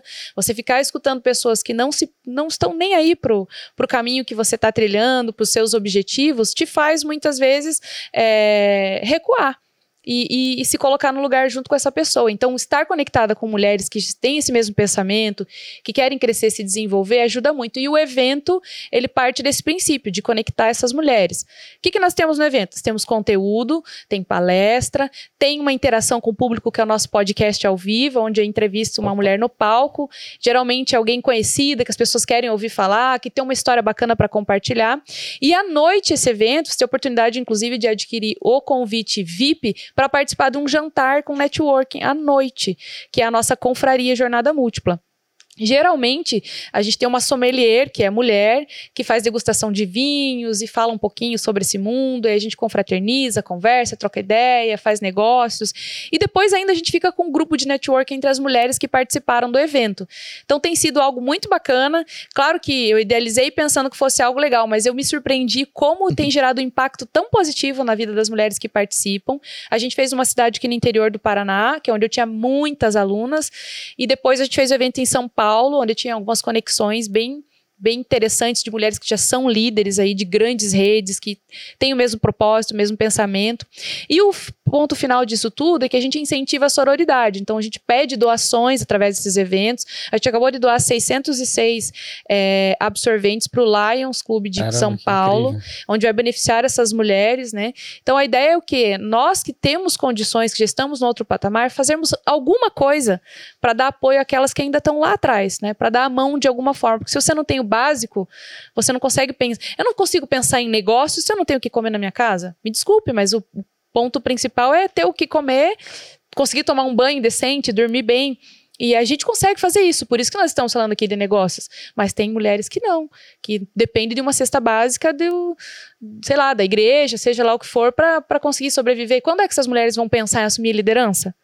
Nunca. Enquanto elas não tiverem desse jeito, nunca. Então, a ideia é de alguma forma dar suporte para incentivar, empoderar outras mulheres também a conquistarem lá seus sonhos, seus objetivos. Então, fica aí o convite do nosso evento no dia, dia 19, 19 de, novembro. de novembro. E, pessoal, nós vamos colocar o link aqui na, na descrição. Tá? Nós aqui na Heroes Park estamos super apoiando a Cláudia, os eventos. É, e eu costumo dizer né, que brasa sozinha não faz fogueira boa. Mais uma é anota e brasa sozinha não faz fogueira boa. Essa nem faltou aqui para eu anotar. Então, ó, você que está ouvindo, a gente tem uma audiência muito grande com mulheres, né? E nesse ditado que eu falei, você já está empreendendo sozinha, né, sem ter alguém para conversar, ouvindo todas essas vozes que nós falando, nós falamos aqui, procure no Instagram, procure no site Jornada Múltipla, que você vai encontrar ali um grupo de mulheres que estão empreendendo, passando pela mesma, ou elas estão passando pelos mesmos desafios, ou elas já passaram e vão conseguir, né, te orientar e também vão, você vai ser acolhida com mulheres que estão empreendendo, estão buscando protagonismo e trabalhando. Então você não vai ser uma brasa sozinha, porque com certeza. Com é, certeza. brasa sozinha não faz fogueira boa. Então você tem que estar próxima das outras brasas. É, e tem aí. uma frase assim que eu ouvi, eu falei, nossa, faz total sentido, que é, é mulheres são igual rios, quando se encontram ficam ainda maior. É Exatamente. Verdade, então, né? não fique sozinha, procure Jornada Múltipla, todos os links aí na nossa descrição do vídeo. Edu, algum recado? Recados, não. não então, tá bom. agradecer, né, essa conversa aqui. Acho que foi muito importante. A gente tem bastante. Nós temos muitas mulheres que seguem a gente, que estão pensando sempre é, como é que elas podem é, se desenvolver mais, né? Conseguir ter uma receita maior, mas e, ao mesmo tempo conseguir ter todas as suas outras atividades, né? E eu acho que essa conversa aqui, acho que fica bem claro isso. A gente sempre trouxe casos aqui, a gente sempre comentou, né? Porque o nosso trabalho aqui é, é trazer a realidade, né? E a gente sabe que muitas vezes tem muita gente no nosso mercado que não tem esse costume, Sim. né? De falar a verdade, né? Só que acho que a gente trouxe uma, um, outros cases aqui para as pessoas perceberem que às vezes elas estão se comparando com é, realidades falsas, né? Então, assim, ter alguém que chegou aqui contou, falou exatamente a sua jornada, exatamente o caminho de pedras que você teve para conseguir, eu acho que é muito legal, assim, para as pessoas olharem para isso e falar, cara tem chão, tem, mas a gente tem como fazer, tem como ir atrás, e eu acho que né? Tomara que muitas das nossas, das nossas pessoas que assistem a gente aqui vão atrás também do, da, do seu projeto, porque eu tenho certeza que vai conseguir cada vez ter resultados melhores. É, e se quiser escrever, a gente tem na tanto na da Jornada Múltipla quanto no meu, tem lá um contato de WhatsApp, manda um oi lá, a Jaque, que é minha secretária, vai, vai te atender, vai me direcionar, eu faço questão, assim, ou escreve no direct, eu respondo todo mundo, não tem esse negócio, tem gente que também gosta de passar uma imagem de celebridade que não responde porque tá muito ocupado, né? Então não tenho isso isso. Então pode escrever, obviamente que talvez não, res, não responda num tempo que rápido, mas com certeza. Então fica aí o que eu puder contribuir, eu acredito muito nisso. Aí aquela pergunta lá que a pessoa vai, chegou até aqui, né? É possível fazer tudo isso sem surtar, que a gente Sim. falou? É, desde que você tenha consciência das escolhas que você fez é, e seja protagonista das suas escolhas. Aí você vai surtar por quê? Se você escolheu, né? Então é possível sim, mas precisa é, ter uma estratégia, precisa entender e ter consciência daquilo que você está fazendo. Ô, Cláudio, muito obrigado tá, por você ter participado aqui do HeroCast. Papo incrível, como eu vi, a, a hora voa. Nós gostamos muito do papo, acho que tem muita coisa boa para acontecer ainda. E, de novo, agradeço muito por você ter participado aqui. Pessoal, seguinte, estamos aqui chegando ao final de mais um episódio do HeroCast. Como eu falei, papo alto nível. Você já sabe, dá um like aí no vídeo pra gente, isso ajuda o algoritmo distribuir melhor esse vídeo, então deixa o like. Se você ainda não assinou o nosso canal, assina o canal, a gente está soltando episódios toda semana e tem todos os cortes aí, então você precisa assinar e ativar o sininho para ser notificado. E agora eu vou te pedir um último favor, que é você mulher que assistiu esse episódio, né, você viu o papo alto nível aqui, Quero que você ajude a gente a levar esse conteúdo para mais mulheres. Então, como que você pode ajudar? Você clica no botão aí de compartilhar e manda o vídeo desse episódio para outras mulheres, aquele grupo que você tem da faculdade, aquele grupo do trabalho, aquele grupo no Instagram. Então, compartilhe esse episódio com outras mulheres para que a mensagem que a Cláudia trouxe aqui e esse papo que nós levamos aqui cheguem outras mulheres para que a gente desperte essa chama, né, desperte essa spark em outras mulheres e elas também comecem a trabalhar o desenvolvimento do seu protagonismo, tá? Isso depende e para você não custa nada levar essa mensagem, beleza?